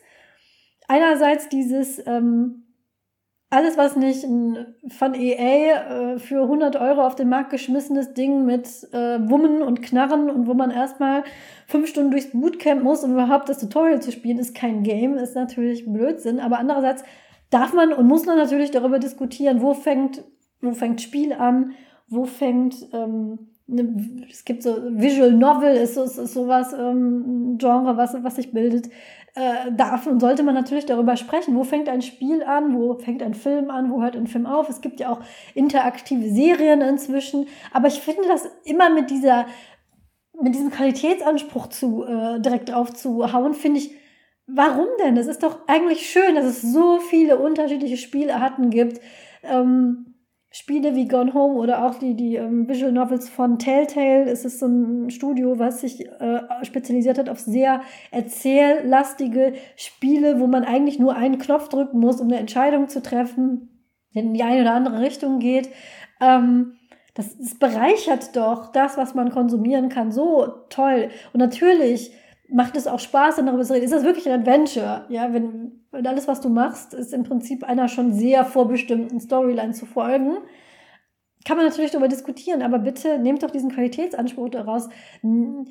Es gibt ja keine Preise. Also wenn man sich dann irgendwann mal das Leben das beendet, dann geht er nicht hin und geht, so, du hast auf dem höchsten äh, Schwierigkeitsgrad das und jenes durchgezockt und hast nur, äh, keine Ahnung, Hesse gelesen in deinem Leben. Du kommst jetzt auf den Olymp. Hier dagegen, du hast dein halbes Leben Animal Crossing gespielt und Astromane gelesen. Lass doch die Leute das machen, was ihnen Spaß und Freude bereitet und gib denen doch mal eine Chance. Und wenn für, wenn jemand mit Kafka nichts anfangen kann, dann sagt das doch über diese Person überhaupt nichts aus, ja, Au außer man ist Richard Dawkins und lässt so einen Tweet ab. Das ist natürlich, zumindest mal googeln hätte man ja vorher mal können, ja. Ähm, ich finde das immer sehr schwierig, da mit diesem Qualitätsanspruch ranzugehen. So, ähm, natürlich ist es ein Spiel. Edith Finch ist ein Spiel, Gone Home ist ein Spiel. Es ist ein Adventure. Ich würde sagen eher nicht.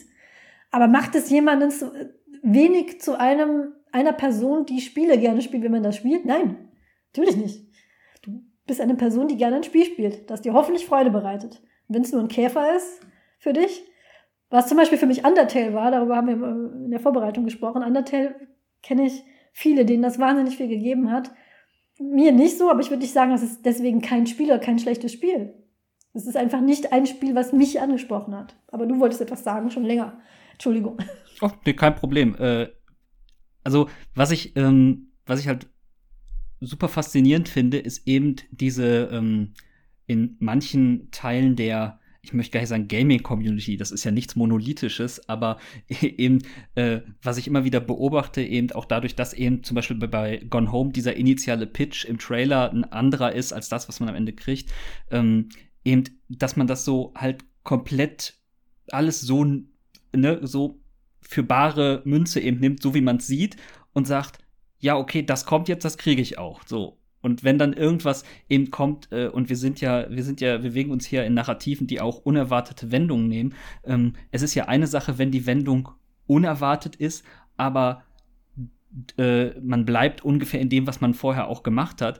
Aber in so einem Fall, wo jetzt zum Beispiel äh, wie bei Gone Home mit dem Twist in Anführungszeichen auch das, das Genre im, wechselt, ähm, dass da nicht, äh, also da, da erlebe ich doch manchmal überraschend wenig Bereitschaft, wenn man, wenn man mal sich so Reaktionen durchliest. Äh, in dem Fall ist ja jetzt schon äh, ein bisschen her bei Gone Home, aber da habe ich damals halt super viele Reaktionen gesehen, wo Leute gesagt haben, äh, dieser Trailer hat mich angelogen. Wo ich auch dachte, was ist denn mit euch kaputt?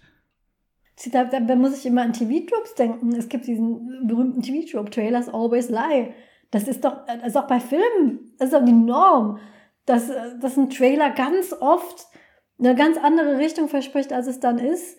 Und wenn man sich nicht auf einen Trailer verlassen möchte, dann wartet man nach Release vom Spiel, eine Woche oder zwei, bis die ersten Leute das angespielt haben und verifiziert, dass das die Erwartungen entspricht oder nicht und kauft es sich dann. Wer unbesehen ein Spiel kauft und sich dann beschwert, dass man in die Irre geführt wurde, ja, Entschuldigung, dann hättest du halt warten müssen dann wäre deine Erwartung auch nicht enttäuscht worden. Das ist, was ich absolut nicht verstehe.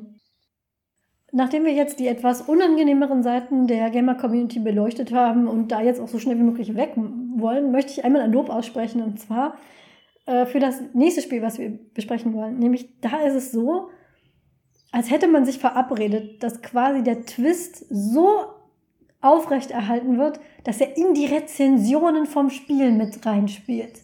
Und über dieses Spiel kann man leider überhaupt nicht sprechen, ohne es zu spoilen. Direkt der erste Satz wird es verraten. Daher, wenn ihr das noch nicht gespielt habt, es ist kostenlos.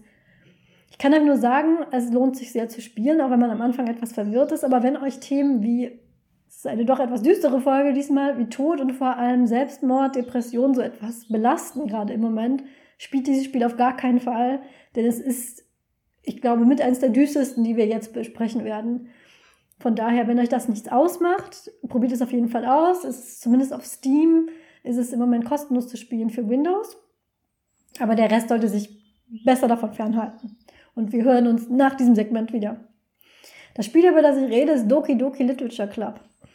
Ähm, Doki Doki Literature Club sieht nämlich aus wie ein Dating Sim. Wer so etwas noch nicht gespielt hat, das sind so sehr ähm, quietsch bunt, fröhlich animierte Anime-Style-Spiele, wo man sich als Protagonist oder Protagonistin aufmacht, um die Liebe seines Lebens zu finden. In, es gibt, das ist wirklich ein, ein Thema, in dem ich mich so gut wie gar nicht auskenne, was ich aber davon mitbekomme, es gibt, es gibt alles. Science Fiction und, und Renaissance und dies und jenes in allen möglichen Genres und Epochen. Und es gibt auch ein Daddy-Dating-Sim, wo man, ähm, wo man äh, Väter mit, mit Kindern daten kann. Es gibt die in allen Geschlechtsorientierungen, äh, wie auch immer da euer äh, Geschmack ist. Ihr werdet was finden, was euch trifft. Und die sind äh, meistens, sehen die von außen sehr, also ja, man kann schon sagen kitschig, das meine ich aber nicht abwertend. Ich konsumiere auch sehr gerne kitschige Medien. Es ist also alles eher so darauf getrimmt, dass man da Spaß hat und äh, unterhalten wird und alles ist sehr flauschig und oft rosa und ähm, viele davon spielen traditionell an einer Highschool, wie man sie aber aus so sehr Japan aus japanischen Medien kennt ähm, wo man dann vier oder fünf Mädchen oder Jungen, in dem Fall sind es Mädchen, trifft, die alle sehr bestimmte Charaktereigenschaften haben, hat man die etwas nerdigere, stille, dann die etwas ähm, chaotischere, die sportliche und so weiter und dann äh, versuchen muss, ähm, in einem begrenzten Zeitrahmen deren Herz zu gewinnen, indem man herausfindet, was die für Interessen hat, die, die richtigen Geschenke. Da muss man sich selber so ein bisschen aufleveln, indem man sich sportlicher macht. Das alles geschieht über Tableaus, Anime-Tableaus, die leicht animiert sind, aber meistens ist es statisch. Man hat Auswahlfenster, wo man dann meistens so drei, vier, fünf Antworten anklicken kann, die dann verschiedene wenn man die Narrative aufschreiben würde, wäre das wohl wie so ein Baum, wo man sich in verschiedene Arten und dann ein Ende freispielen kann. Doki Doki Literature Club sieht exakt so aus. Es wird beschrieben auch auf Steam als, oh, ein tolles, super Dating-Sim, wo du vier verschiedene Mädchen kennenlernst im Literaturclub deiner Schule, wirst, wen wirst du für dich gewinnen, dein Jugend, deine Jugendliebe oder ähm, die schüchterne ähm, die schüchterne Juri oder die Präsidentin Monika und alle Rezensionen, die man auf den ersten Blick sieht, auf Steam kann man Rezensionen geben, man kann Spiele empfehlen und nicht empfehlen, sind auf den ersten Blick, das ist ein ganz tolles Spiel und ein super Dating-Sim. Ich bin so froh, dass ich das gespielt habe. Wenn man dann so ein bisschen runterliest, merkt man aber, manche warnen einen in so einer Klammer oder in so einem äh, PS, aber ganz viele sind wirklich, ähm, spielen das mit. Von wegen ein super tolles romantisches Dating-Sim. Ich bin sehr froh, das gemacht zu haben. Und das ist einerseits einmal ähm, ein Bewahren von einem Spoiler, andererseits ist das eine Metaebene. Und drittens ist es eine konsequente Weiterführung von dem, was dieses Spiel ist, nämlich es ist kein Happy Funtime Dating Sim. Dieses Dating Sim ähm, läuft in der ersten Schleife relativ normal. Man fängt an als Protagonist, der aufwacht und zur Schule geht mit seiner besten Freundin Sayori. Das ist so die Jugendliebe dann ähm, hat man so mehr oder weniger normalen Dating-Sim-Schultag und ähm, trifft dann diese anderen Figuren. Natsuki ist eine begnadete Bäckerin, die immer Cupcakes mitbringt, die gerne Mangas liest. Und auf Japanisch würde man sagen, äh, Tsundere, da kannst du vielleicht gerade mehr zu sagen als ich, weil ich kenne mich da nicht so aus, aber es ist einer dieser typischen Archetypen-Figuren in Mangas und Animes, aber da sagt Matthias vielleicht gleich noch was zu was. Dann Yuri, die ist eher introvertiert, die schreibt gern Gedichte, ist sehr schüchtern. Und Monika ist die Präsidentin des Literaturclubs, die beliebteste, talentierteste Schülerin an der Schule, athletisch groß. Das sind diese vier Archetypen und dann muss man sich irgendwie entscheiden, wie man denn jetzt daten will. Und dann kann man das durch verschiedene kleine Minigames machen. Man muss zum Beispiel Gedichte schreiben in diesem Literaturclub. Und das geht ganz normal los. Und man fragt sich dann so, warum war denn so seltsame Rezension, wenn man nicht gerade vorher gegoogelt hat, was man auf jeden Fall tun sollte. Und dann ist es aber so, dass man irgendwann merkt, dass mit Sayori irgendwie was nicht stimmt. Sayori ist ähm, nicht gut drauf hat Sorge, dass jetzt, wo äh, man in diesen Literaturclub eingetreten ist, mit ihr nichts mehr zu tun haben möchte. Und an einem Tag, wo man sie dann zur Schule bring, ähm, bringt, äh, ähm, erscheint sie nicht. Und man hat so Dialoge mit ihr, wo man merkt, es sind große Selbstzweifel. Und ähm, tatsächlich ist es dann so, dass eine Sequenz dann damit endet, dass man Sayori findet, die sich selbst getötet hat. Und ab da wird dieses Spiel nur noch seltsamer. Das fängt an zu glitschen es fängt an neu zu starten und Sayori ist nicht mehr dabei. Du fängst an, dieses Spiel weiterzuspielen, aber irgendwas ist seltsam. Ähm, es, als hätte es diese Figur gar nicht gegeben.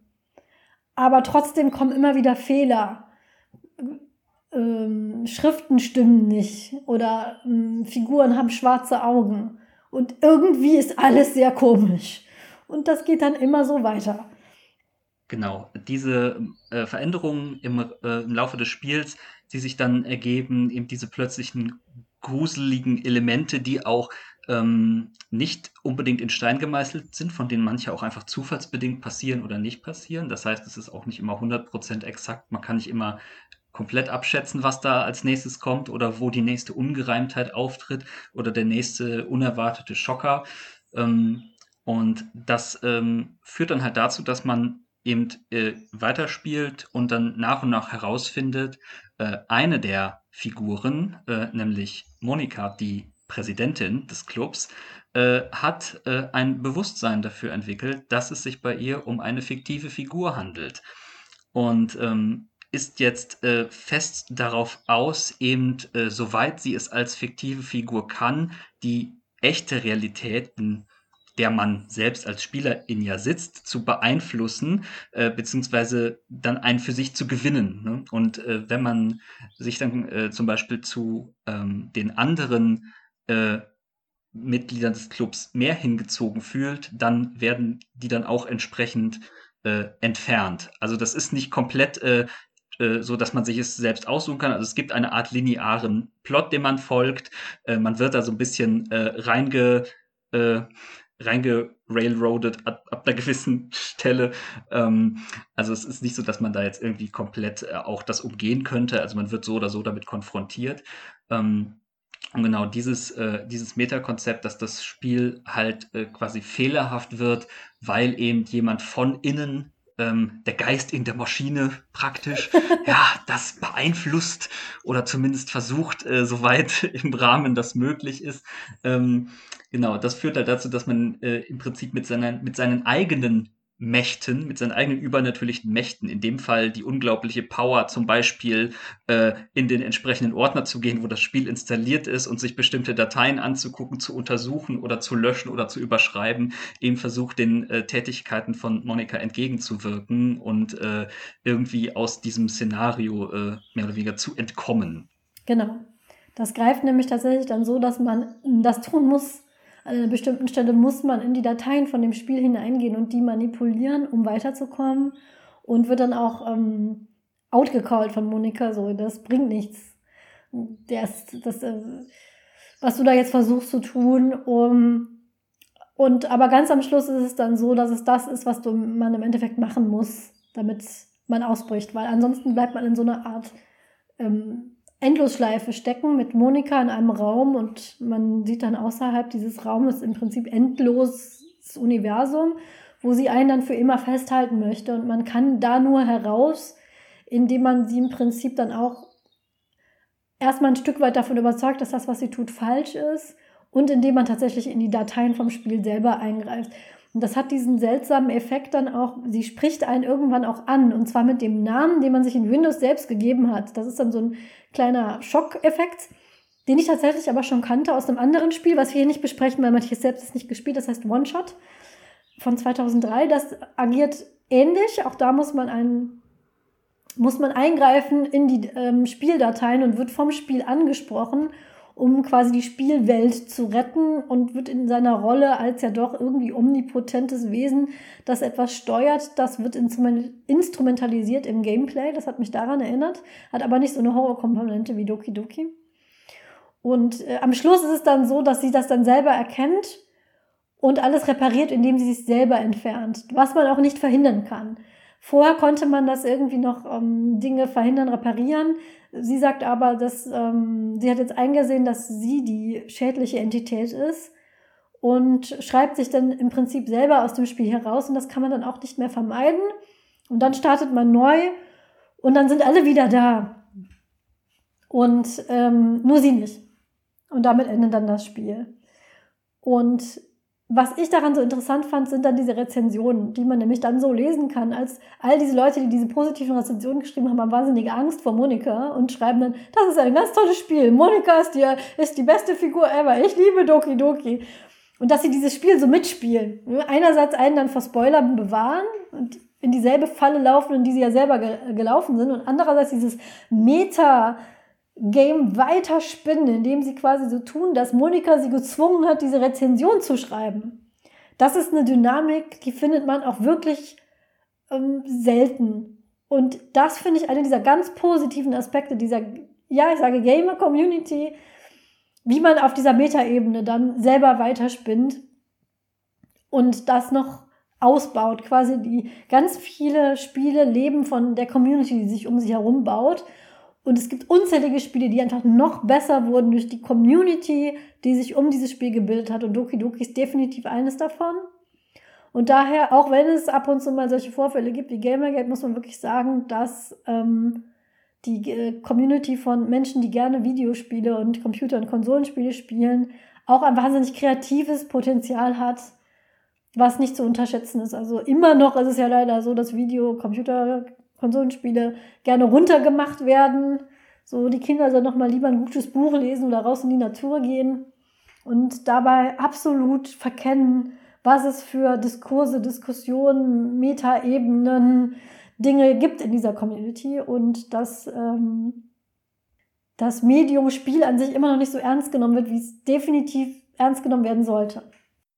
Ja, äh, es gibt auch äh, unglaublich viele sehr gute Texte, ähm, analytische Texte, lang, kurz, alles Mögliche über verschiedenste Titel. Also äh, da gibt es einen, einen, riesen, einen riesen Schatz an, an äh, auch an, ähm, an Auseinandersetzung mit, mit den entsprechenden Werken. Ähm, also Doki Doki ist natürlich auch so ein Fall, wo das, äh, das natürlich auch sehr äh, stark aufgegriffen wurde. Ähm, aber ja, da äh, gibt es wirklich super viel äh, auch Rezeption, äh, die man sich, mit der man sich auch befassen kann. Und äh, das finde ich ist eine ganz äh, fantastische Sache, dass eben etwas so dann auch diese, ähm, dieses Engagement oder auch in der Community auslösen kann. Ne? Oder dass man dann eben auch, äh, wie jetzt zum Beispiel bei diesen äh, In-Universe-Rezensionen eben äh, einfach äh, das dann eben so weit weiterträgt. Und ähm, ja, äh, wir, du hattest ja vorhin schon mal kurz äh, Undertale angeschnitten, mhm. das wir ja nicht explizit als Thema haben. Äh, Mini-Warnung, jetzt kommt ein Undertale-Spoiler. ähm, da wollte ich nämlich einmal gerne kurz, weil das macht tatsächlich äh, in, in, etwas geringerem Umfang was ähnliches. Ähm, und zwar gibt es da auch äh, eine Figur, nämlich Flowey, die, die kleine Blume, die einen am Anfang begrüßt und sagt, hier, ähm, ich gebe dir Blüten der Freundschaft. und die Blüten der Freundschaft sind aber Projektile, mit denen man angegriffen wird, die einen dann fast äh, an, die einen dann an den Rand seiner Lebenspunkte bringen. Ähm, genau, und äh, das ist auch ganz interessant gemacht. Es ist nicht so explizit, äh, dass das Spiel irgendwie sagt, äh, oder irgendwie durchgehend sagt, äh, also die, die vierte Wand wird zwar nicht komplett aufgelöst, aber sie wird schon so ein bisschen gebrochen, weil eben Flowey, dieser Charakter, ähm, der auch nochmal eine eigene Geschichte hat, aber halt als einzig, ein, als eine der wenigen Figuren in diesem Universum weiß, dass es Leute mit, dass es, sage ich mal, gewisse Personen gibt, die über die Kraft verfügen, durch die Zeit zu reisen. Und das ist im Falle von Undertale einfach, wenn man was falsch gemacht hat oder man hat das Gefühl, was hat man, man hat was falsch gemacht, dann lädt man seinen Spielstand neu. und dann fängt man irgendwie zehn Minuten vorher wieder an, bevor man seinen Fehler gemacht hat. Aber das Spiel merkt sich das dann. Und äh, manche Figuren, die äh, da so ein Bewusstsein für haben, dass es, dass es das gibt, die reagieren auch entsprechend darauf. Ähm, also das ist auch so einer der, äh, der zwei, drei Meta-Twists, die Undertale auch macht. Das vielleicht noch äh, kurz dazu. Ähm, und das erwischt, wenn man das vorher nicht weiß, erwischt einen das auch komplett kalt. Ne? Weil es gibt äh, am Ende der, äh, der erst, des, erst, der erst, äh, des ersten Gebietes im Spiel gibt, äh, man, man, es wird einem beigebracht, äh, kämpfe nicht, sei lieber friedlich. Äh, du kannst mit den, du kannst mit allen Monstern reden, die haben da auch Verständnis für und die gehen dann irgendwann weg. Ne? Ähm, und ähm, dann am Ende gibt es halt ähm, eine Auseinandersetzung mit einem Charakter, den man davor, den man da kenn, äh, relativ frisch kennengelernt hat und der ihn aber nicht gehen lassen möchte. Hm. Weil er sagt, die Welt ist, die Welt ist zu gefährlich. Und ähm, dann äh, hat man, und dann hat man halt offensichtlich keine andere Möglichkeit, als da jetzt sich doch den Weg mit gewaltfrei zu machen. Und wenn man das aber, äh, wenn man dann irgendwann, wenn man dann zum Beispiel, man macht das und man denkt sich dann, oh Gott, da fühle ich mich jetzt aber schon schlecht bei. Und dann liest, geht man vielleicht online und googelt, muss ich, muss ich das wirklich machen oder gibt es da einen anderen Weg? Und dann stellt man fest, es gibt einen anderen Weg und dann lädt man das Spiel neu. Und dann, äh, dann verschont man sie und dann ist alles Friede, Freude, Eierkuchen. Und dann wird man aber danach zum Beispiel direkt von Flowey konfrontiert und gesagt, ja, du kannst, du kannst das nicht ungeschehen machen. Ich weiß, was du getan hast. Ja. und das sind halt so, wenn man, und klar, das sind natürlich auch Sachen, die, die, die funktionieren einmal. Und je mehr, weniger man über, dann, wenn man reingeht, weiß, desto besser funktionieren die auch. Das war jetzt auch nur ein Beispiel, da gibt es noch viel mehr so in der Art drin und noch ein paar andere äh, Interess äh, äh coole Ideen und Konzepte in die Richtung. Aber genau, das ist natürlich äh, auch was, was dann äh, Doki Doki Literature Club komplett ausnutzt und dann komplett in diese Ebene geht, wo du am Ende nicht mehr das Spiel spielst, sondern du spielst gegen das Spiel im, im Endeffekt. Auf, auf jeden Fall. Ähm, ich musste auch noch ein anderes Spiel denken, das schon was älter war, auch das nur kurz, weil Matthias das auch nicht so wirklich gespielt hat. Das heißt Fool Boyfriend. Das ist schon auch älter als Doki Doki von 2011. Das ist so ähnlich. Das ist auch ein Dating-Sim aber es ist ein Dating-Sim. Das kam auch ähm, am 1. April wurde das released. Man erwartet es ist ein Dating-Sim, dann stellt man fest, es ist eine Parodie eines Dating-Sims, weil man datet Vögel. Also wirklich, man ist eine, man ist eine Schülerin auf einer Highschool, die komplett von Vögeln besucht wird. Also alle Charaktere, mit denen interagiert, sind Vögel. Und damit meine ich nicht irgendwie Vogelmenschen oder Vogelartige, nein, ich meine Vögel. Da sitzt dann halt so eine Taufe man kann das umstellen, weil jede, jeder Charakter hat so eine Anime-Repräsentation. Ist dann also quasi wie, wenn dieser Vogel ein Mensch wäre. Wie würde der aussehen? Also kann man das umschalten. Aber es wird an keiner Stelle in diesem Spiel ein Hehl daraus gemacht, dass man es mit Vögeln zu tun hat. Und okay, dann hat man sich darauf eingelassen, das ist ein Vogel-Dating-Sim. Okay, ist ja ganz lustig. Aber wenn man das weiterspielt, hat das irgendwann so eine komplett krass dystopische Wende, weil man wundert sich schon immer, man geht ja, man geht zur Schule, man geht nach Hause, aber das Zuhause ist irgendwie so eine komische Ruine. Aber da, ähm, da das halt so lustig und parodistisch ist, denkt man nicht weiter und später stellt sich raus, das Setting ist, du lebst in einer Welt, wo die Menschheit von einer Vogelgrippe ausgelöscht wurde. Und dann gibt es auch noch Mord und Totschlag und also man wird da zweimal hinters Licht geführt. Einmal, weil man man erwartet Dating Sim, bekommt Parodie von Dating Sim, denkt sich, okay, lustige Parodie und dann hat es diese dystopische Komponente. Kann ich auch sehr empfehlen. Ist auf jeden Fall eine sehr seltsame ähm, Spielerfahrung. Nicht ganz so düster wie Doki Doki. Aber wenn man ähm, Spiele spielen möchte, die mit der Erwartung komplett Ball spielen, ist Hard to Boyfriend auf jeden Fall eins, was man äh, sich mal anschauen kann. Das letzte Spiel, was ich jetzt vorstellen wollte, auch nur ganz äh, am Rande, weil der, das eine Element, was, ich, was man nicht erwartet, ist, betrifft leider direkt auch das Ende. Das heißt Brothers A Tale of Two Sons. Das ist ein schwedisch, schwedisches Spiel. Starbreeze Studios heißt der Herausgeber von 2013. Ist inzwischen spielbar für Android, iOS, äh, PlayStation und Windows. Und auch da ist es leider so, das, was dieses Spiel so unerwartet macht, ist leider auch genau das Ende. Das Spiel handelt von den zwei Brüdern, Naya und Naye, und die werden im Prinzip von ihrem Vater auf eine Quest geschickt. Das kann man so kurz zusammenfassen. Was dieses Spiel so interessant macht, ist nämlich ähm, neben der Geschichte eher, wie man es spielt. Man spielt es nämlich an einem Controller, kontrolliert man beide Personen. Jede dieser beiden Brüder hat, hat seine Fähigkeiten. Der eine ist ein bisschen kräftiger, der andere ist ein bisschen wendiger. Der eine kann nicht schwimmen und der Bruder muss ihn dann immer mitnehmen. Und es dauert echt eine Weile, bis man, also das Spiel ist, würde ich sagen, nicht besonders schwer. Das ist jetzt kein Spiel, wo man stundenlang äh, trainieren muss, um das, man hat irgendwann relativ schnell raus. Die Puzzles sind schon ein bisschen knifflig. Man hat da schon seinen Spaß mit, um herauszufinden, wie muss ich denn jetzt das, das navigieren, wen muss ich zuerst schicken und so weiter. Ist auch sehr schön gemacht, so visuell. Und irgendwann hat man sich daran gewöhnt, diese beiden Figuren zu steuern mit einem Controller. Ähm, wer oft und gerne Computerspiele spielt, weiß, dass irgendwann ist das da so drin. Aber dann stirbt der größere Bruder. Und man kann das auch nicht verhindern. Und dann gibt es eine Szene, da muss man schwimmen als jüngerer Bruder. Und vorher ist man immer geschwommen, indem man die Taste für den großen Bruder äh, gedrückt hat.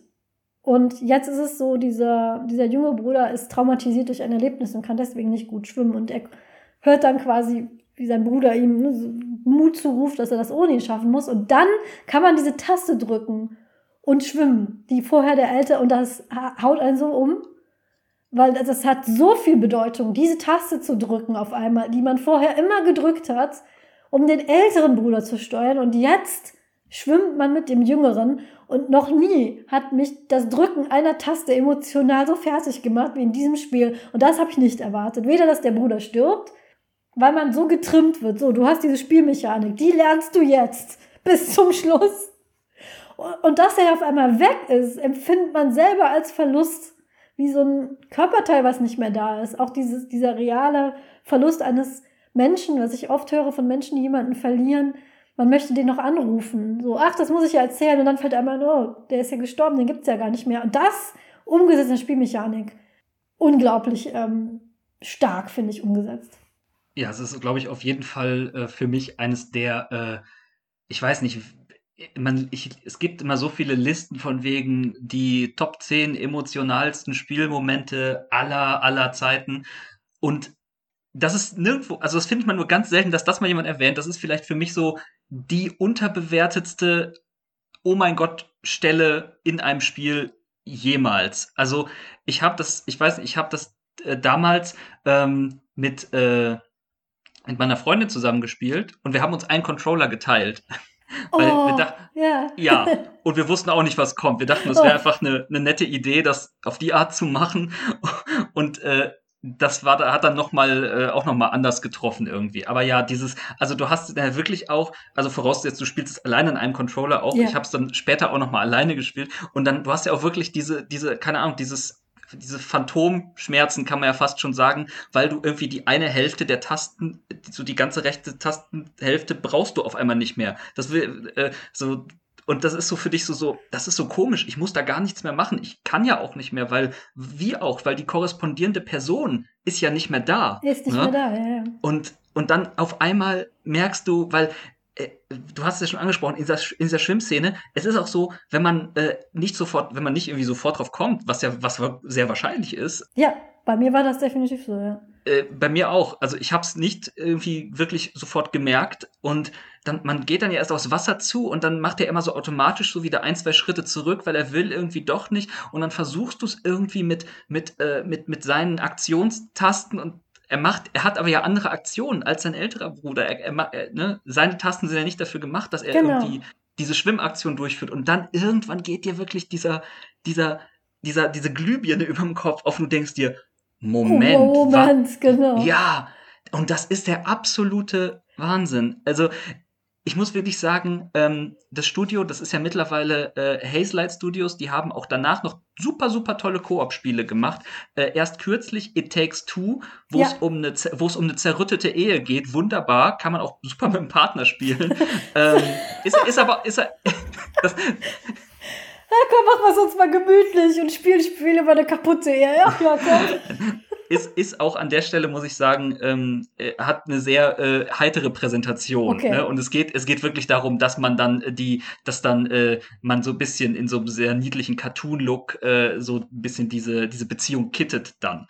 Also nichts, nichts Schlimmes. Okay. ähm, wir hatten schon genug schlimme Dinge in dieser Folge, glaube ich. Heute hatten wir definitiv genug schlimme Dinge. Ja. Also das war irgendwie die, die Folge des Todes hier irgendwie. Aber ja, genau. Jedenfalls, äh, aber, aber dieser Moment, äh, aus, aus, aus, aus Brothers äh, ist für mich nach wie vor einer der unglaublichsten Momente, weil das ist wirklich die perfekte Kombination von Erzählung und Spielmechanik. Also das erlebt man so in der Form wirklich nur ganz, ganz selten. Und es ist auch so, es ist auch so ein kleiner Moment, der ist so schnell vorbei. Ja. Aber, aber bis zum Abspann bist du innerlich noch am Rattern, weil du denkst, das ist gerade passiert. Ja. Ne? Das ist Wahnsinn. Ich kann mich auch nicht erinnern, ich kann mich an keine andere Spiel Situation oder Erlebnis erinnern, das diesen Impact hatte. Und auch dieses, ähm, ja, diese Parallelen, wie man auch im, im echten Leben Trauer, Verlust empfindet, damit klarkommt So dieses erst äh, ne, sich nicht trauen, dann es doch probieren und dann gleichzeitig diese, Komp diese Trauerkompetenz erwerben, also im Prinzip loszuschwimmen, aber es trotzdem diesen Schmerz noch zu fühlen dabei, das habe ich noch, noch nicht erlebt in dem Spiel vorher, dass es im Gameplay so umgesetzt wird. Und das ist halt die große, große Sache an Spielen, die das bietet, indem man die Spielmechanik mit einbindet. Auch weil das immer noch eine Sache ist, die man nicht erwartet als Spielender, Spielende. Und das immer noch zu, zu großen Überraschungen führen kann. Und deswegen gerade ähm, Indie-Games, die auch mit so etwas spielen und so etwas ausprobieren und dann so etwas finden, ziehe ich wirklich meinen Hut vor. Und kann ich wirklich nur, auch äh, wenn wir das jetzt gnadenlos gespoilt haben, dennoch das mal auszuprobieren, nur empfehlen. Und das sind so diese Überraschungen, die ich eigentlich am liebsten habe. Wenn so eine Tiefe sich öffnet, die ich nicht erwartet habe. Was ich erwartet habe, ist so ein nettes Adventure, was so ein bisschen hakelige Steuerung hat und so ein bisschen puzzelig ist. Aber was ich nicht erwartet habe, ist eine tiefgreifende Metapher über Tod, Trauer und Verlust, wo ich einen Knopf drücke und was losholen möchte. Das habe ich nicht erwartet. Ja, das, ähm, das gilt übrigens, äh, weil du gerade sagtest, wenn man es ne, wenn man es noch spielen möchte. Wir haben jetzt, wie gesagt, eine komplette, bislang hier schon die, die totale Spoilerparade abgefeuert. Aber das soll niemanden, wenn es interessant klingt, natürlich davon abhalten, äh, die angesprochenen Titel einmal selbst auszuprobieren. Äh, ich weiß zum Beispiel, bei mir ist es so, ich habe erst, bei mir, äh, ich beginne oft erst mich für Sachen zu interessieren, wenn ich irgendeinen Twist darüber höre. Ähm, und äh, vielleicht geht es ja einigen anderen auch so. Ähm, und es lohnt sich auf jeden Fall. Das sind alles, äh, das sind alles klasse Titel, die man auch mit, sage ich mal, die nicht, die nicht irgendwie plötzlich was verlieren, wenn man nur, nur weil man schon ungefähr weiß, worauf man sich einlässt.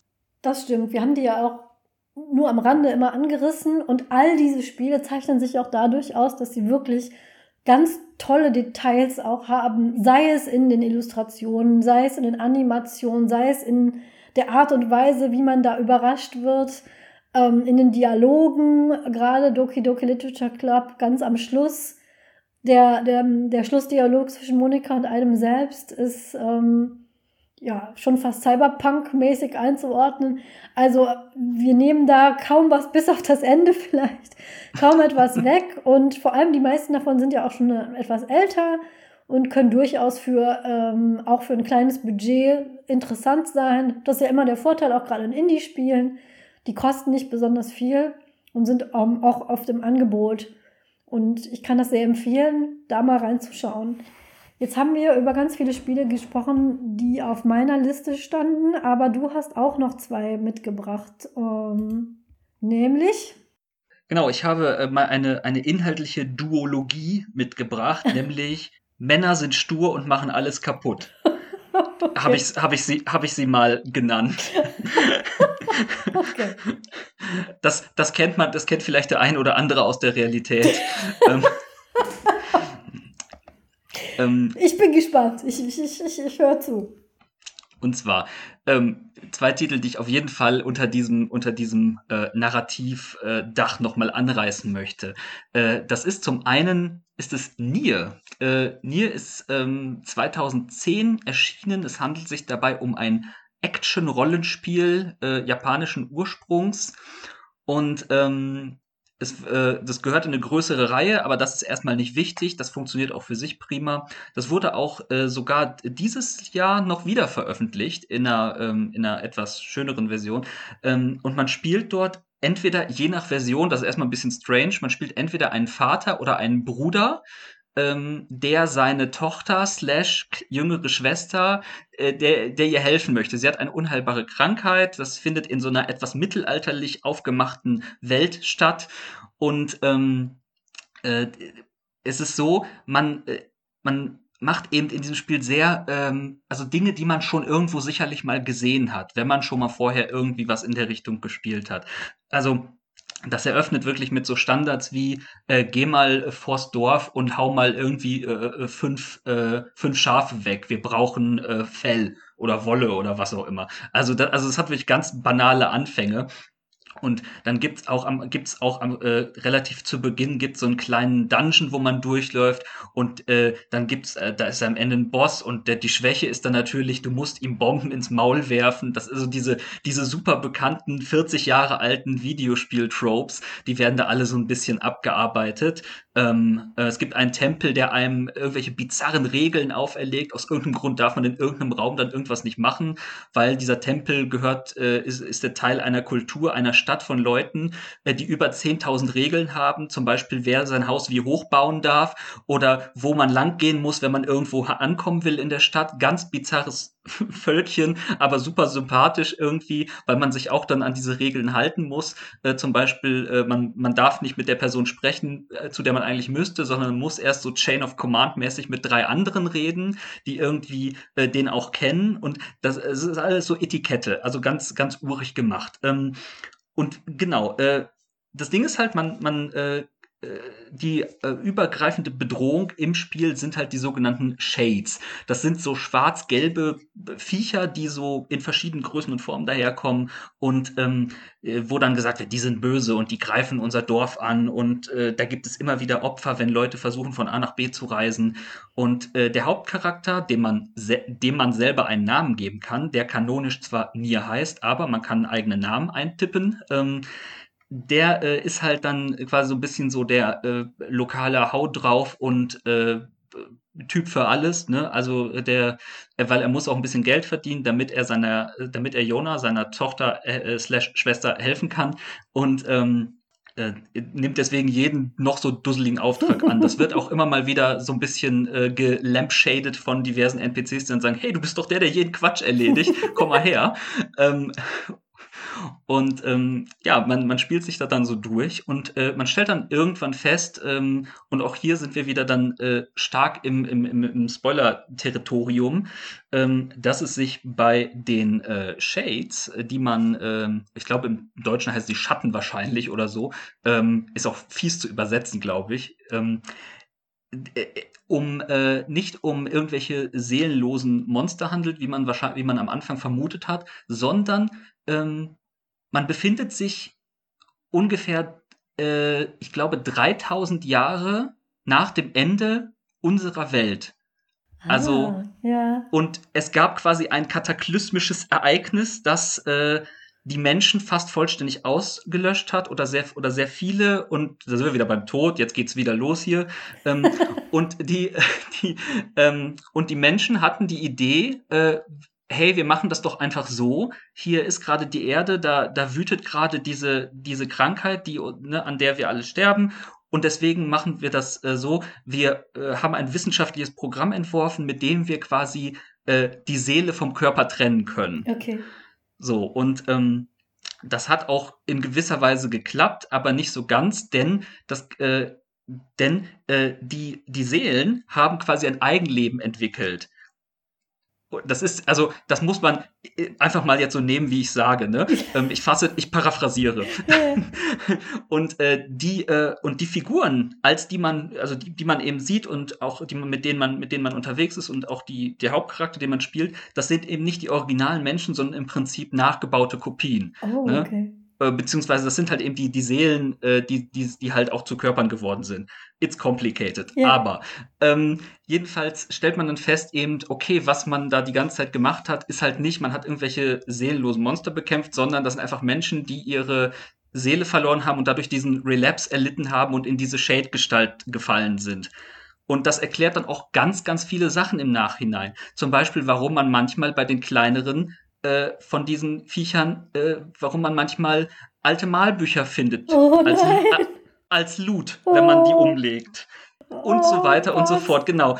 Äh, ja, das, das ist alles nicht jetzt irgendwie super, also das ist jetzt nicht so grauenhaft on the nose präsentiert, dass man sagt, oh, hier, schau, sondern man, das ist einfach so eine Erkenntnis, die hast du nebenbei, wenn du durch dein, durch dein Menü gehst und deine gesammelten Sachen anguckst und denkst, Moment, warum haben die sowas dabei? Und oh, oh, oh, oh, oh. Ja.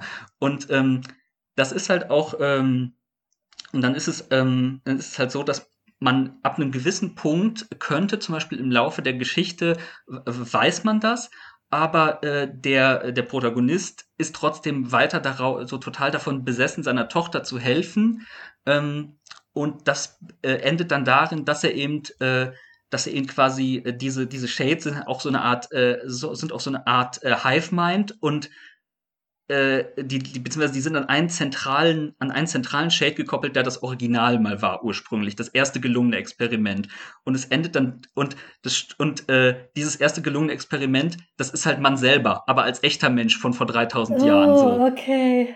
Und quasi dann man bringt sich quasi selbst um als jemand anderes äh, und in dem Versuch eben, dass man sagt, ich möchte so aus irgendeinem Grund, weil der, der hat meine Tochter entführt, weil die Tochter, da ist, äh, weil, weil der hat ja auch eine Tochter wiederum, was dann natürlich die originale Version von deiner eigenen Tochter ist, beziehungsweise slash kleine Schwester. Ähm, und es ist alles ziemlich wild am Ende und ähm, dann kommt ein Abspann und dann ist man wieder mitten im Spiel und soll die zweite Spielhälfte nochmal spielen. So, und äh, dann hat man so auf einmal so Sachen, so man hat plötzlich zusätzliche Szenen und man hört plötzlich, was die Monster sagen. Die sind oh. plötzlich unter, die sind plötzlich untertitelt. Yeah. So und so weiter. Und dann, dann erlebst du das nochmal aus der Perspektive und du merkst, oh mein Gott, ich bin der, der hier am meisten Schaden anrichtet, mit einigem Abstand. Oh Gott. Ja, und es ist, ähm, also es ist wirklich, irgendwann bist du an einem Punkt, wo ich sage, möchte, möchte ich so, möchte ich überhaupt weitermachen, weil ich weiß ja eh, wie es endet. Ähm, und es ist dann so, wenn du jedes Mal, wenn du das Ende dann nochmal erreichst, bekommst du nochmal eine andere Version, wie es, ein bisschen abgeänderte Version, wie es endet. Und ähm, das hat jetzt nichts mit dem zentralen Twist zu tun, ist aber auch ein super eigener Twist noch für sich ähm, oder eine super Idee. Ähm, und das hat mich auch ein bisschen daran erinnert, weil du, weil, äh, wo du sagtest bei Doki Doki, dass man irgendwann mit Namen angesprochen wird. Ähm, äh, ganz am Ende gibt es dann eine Variation, wo einer, äh, wo eine Begleiterin äh, von Nier, die halt, mit der halt die ganze Zeit unterwegs ist, die wird, die wird tödlich verwundet und er bekommt dann aber ähm, das Angebot, dass er sie retten kann, wenn er dafür sich quasi seine eigene Existenz aufgibt. So, ähm, und dann wirst du äh, im Prinzip, wenn du dich dafür entscheidest, und das ist das, das letzte Ende, dann wirst du äh, dazu aufgefordert, deinen dein selbst am Anfang eingetippten Namen nochmal einzugeben, um zu bestätigen, dass du wirklich ja, ausgelöscht werden willst oder gelöscht werden willst äh, im, im, im, buchstäblichen Sinne, weil dann kannst du beobachten, wie nach und nach dein Inventar verschwindet, oh. wie alles oh. verschwindet, was du gesammelt hast und wie am Ende dein Spielstand gelöscht wird. Oh. Das, das ja. Krass. Ja, und da hast man dann am Ende so praktisch das, äh, das ultimative Opfer gebracht, um dann nach dem ganzen Blödsinn, den man gemacht hat, weil man zu stur war, um zu merken, was man da macht und die Realität lieber ignoriert hat und lieber weiter draufgehauen hat, anstatt mal eine vernünftige Lösung zu suchen, dann einmal am Ende doch noch was Gutes und Sinnvolles und Richtiges getan. Genau, indem man sich selber gelöscht hat. Ge genau. Das, ja, fasst eigentlich sehr gut zusammen, alles, was wir bis jetzt ja auch besprochen haben, ne? dieses das ist eine andere Geschichte, als ich erwartet habe. Dann greift die noch ein in die, in die Spielmechanik selbst. Man ist so ein bisschen hilflos, weil man hat ja, man merkt, das ist keine gute Richtung, in die ich gehe, aber das Spiel zwingt einen trotzdem, sie weiterzumachen. Erinnert mich an, ich glaube, das hatten wir in der Vorbereitung kurz angerissen, Shadow of the Colossus von 2005.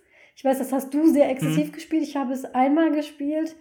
Ist ähnlich, indem man meint, man ist der große Held, der die großen Entitäten alle nach dem anderen umbringt. Und ganz am Schluss sagt das Spiel, tja, das waren die Wächter, die unsere Welt vor dem Bösen beschützt haben und du Pfosten hast die jetzt alle ausgelöscht. Danke für gar nichts. Ja. Aber das, das ist, glaube ich, eine Erkenntnis, die, wo man, man könnte drauf kommen, weil man immer düsterer aussieht, mhm. je mehr man von diesen, also man man, man, man sieht immer desolater und düsterer aus, je mehr man von diesen ähm, Kolossen, äh, das ist auch so ein Running Gag in diesem Podcast, äh, äh, Plurale, den, den ich mir nicht sicher bin. Aber so richtig äh, checkt man das erst wenn, ganz am Schluss und dann ist es leider schon zu spät und man kann es auch nicht mehr rückgängig machen. Mhm. Äh, das finde ich auch, ähm, ne, mit diesem Heldenjob spielt man davon wegen, du bist der Held, du ziehst aus, um äh, alles ähm, richten, zu richten. Aber ja, vielleicht stimmt das ja auch gar nicht. Genau, das ähm, ist natürlich doch dann immer so ein bisschen die Frage, ähm, bis wohin, und ich glaube, das ist auch etwas, was individuell sehr unterschiedlich ist. Ähm, wenn ich jetzt äh, ein, ein Spiel habe, wo mir die Geschichte vorgegeben wird, wo mir das Narrativ vorgegeben wird, ähm, äh, und ich habe schon so diese, diese düstere Vorahnung, ähm, und es ist dann natürlich auch mal so ein bisschen, wenn möchte das Spiel, möchte, ist das erzählerische Ziel zum Beispiel, dass ich so ein bisschen als Komplize dastehe. Ne? Mhm. Oder so von wegen, du hast ja auch nicht aufgehört. Du hättest ja. es ja lassen können. Ne? Aber was aber andererseits natürlich Quatsch ist, weil man möchte ja ganz klar diese Geschichte ja dann doch bis zum Ende erleben wenn man schon mal drin ist und auch schon irgendwie bei den äh, so emotional schon invested ist bei den Figuren und so, äh, das, das möchte man ja auch nicht einfach halb liegen lassen. Aber mit jede, mit jedem Meter, den man dann vorankommt, ähm, macht man sich dann ja jetzt auch äh, irgendwo dann weiter äh, schuldig in Anführungszeichen. Ähm, und ja, äh, es gibt auch durchaus, äh, ich habe schon Artikel gelesen, sage ich mal, die auch, äh, die auch sich so positioniert haben oder, oder Meinungen gehört, die sich so positioniert haben, dass sie gesagt haben, na ja, also wenn das Spiel mir irgendwie einreden möchte, dass ich jetzt der Böse bin und mir ein schlechtes Gewissen machen möchte, aber um es weiter zu erleben, muss ich es ja eh weiterspielen, ne? Und was ist denn dann, was soll denn dann die Lösung sein, ne? Das ist ja auch blöd, weil dann, dann fühle ich, dann habe ich auch kein schlechtes Gewissen und fühle mich nicht schlecht, ne? So nach dem Motto. Ähm, aber ich denke, da kann man auch irgendwie, das wie gesagt, sehr individuell, aber ich denke, da kann man auch einen Mittelweg durchaus finden oder, oder so, so, so ein Golden Path irgendwie, dass man einerseits sagt, okay, ich weiß, worauf es hinaus will, aber ähm, es ist jetzt nicht so, dass ich jetzt äh, für mich persönlich sage, ich meine, wir müssen ja auch mal sagen, abgesehen davon, dass es ja sowieso nicht echt ist, ne? Also es ist ja nicht so, dass ich hier in echt stehe und irgendwo mir einer eine Pistole in die Hand drückt und sagt, jetzt mach. Ne? Also so dramatisch ist es ja nicht. Das ist ja äh, im Endeffekt, es ist halt wieder das interaktive Element, glaube ich, was den Ausschlag gibt. Weil wenn ich einen Film schaue, wo was Schlimmes passiert, wenn ich ein Buch lese, wo was Schlimmes passiert, äh, dann bin ich erstmal nur Leser, beziehungsweise ich, ich schaue zu, so in dem Moment. Äh, ich bin passiv. Aber ich glaube, durch dieses interaktive Element, dass ich eben selber auch äh, die Eingaben tätige, gegebenenfalls, ähm, hat man dazu noch mal einen anderen, dann, oder kann, kann man dann noch mal einen anderen äh, emotionalen Berührungspunkt vielleicht zu entwickeln? Oder fühlt sich der Sache näher? Oder hat er das Gefühl, ähm, weil man sagt ja auch nicht, ähm, wenn man irgendwie, keine Ahnung, du spielst irgendwas, fällst in Abgrund, bist tot, Game Over, dann sagst du ja auch instinktiv oder denkst dir, oh, da habe ich was falsch gemacht nicht, das Spiel hat auf meine Eingabe nicht so reagiert wie von mir äh, irgendwie so, wie ich mir das vorab im Kopf gedacht habe, sondern du beziehst das erstmal auf dich. Ich habe den Fehler gemacht. So. Und ich glaube, durch diese Interaktivität hat, äh, kann man dann auch schneller mal so an einen Punkt kommen, ähm, wo man dann sagt, oh, das ist mir persönlich sehr unangenehm, wenn ich das jetzt noch weiter vorantreiben müsste.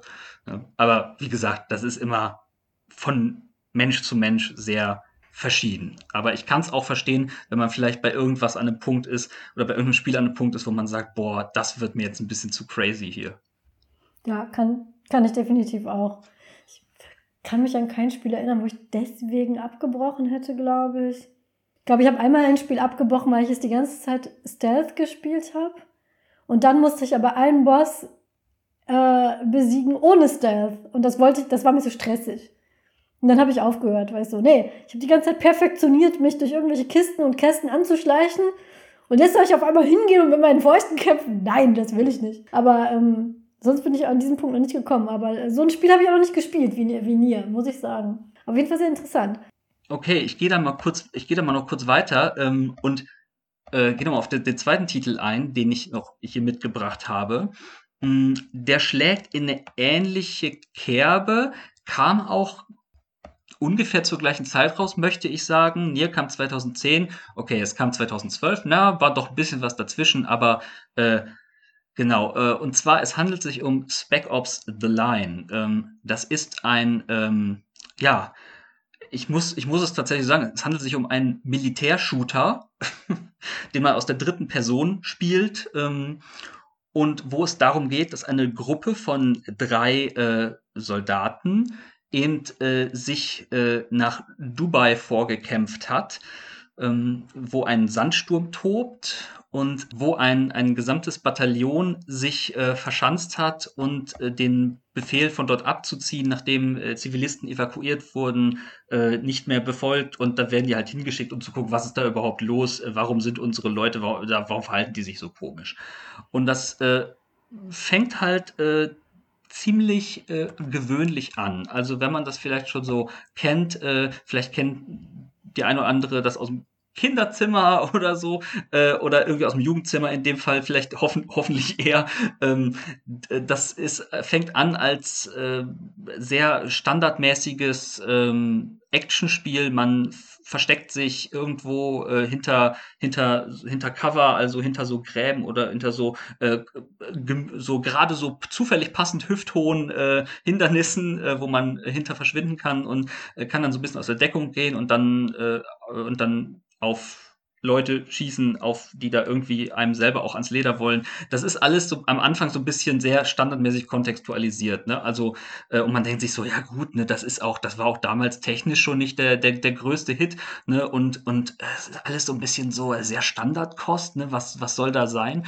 Ähm, aber das findet man zum Beispiel super häufig auch auf Listen von äh, Spielen, äh, Spiele, die mich emotional zerstört zurückgelassen haben. So, da, da, da ist das ganz oft irgendwie vertreten und äh, das und äh, das war auch so ein Fall, wo ich schon ein bisschen was wusste äh, vorher, aber nicht irgendwie so so in komplettem Umfang und ähm, äh, das hat geht sehr stark eben so auf diese ähm, was auch bei mir so ein bisschen der Fall ist, dass ich so, dass es so zunehmend so eine Dissoziation zwischen äh, Spielerin und Spielfigur gibt. Mhm. Äh, dass am Anfang stimmen die Ziele überein, so von wegen, äh, ich, ne, ich möchte das und das erledigen, weil da wurde mir jetzt von der Geschichte her gesagt, dass das das Richtige ist und dass ich das tun soll.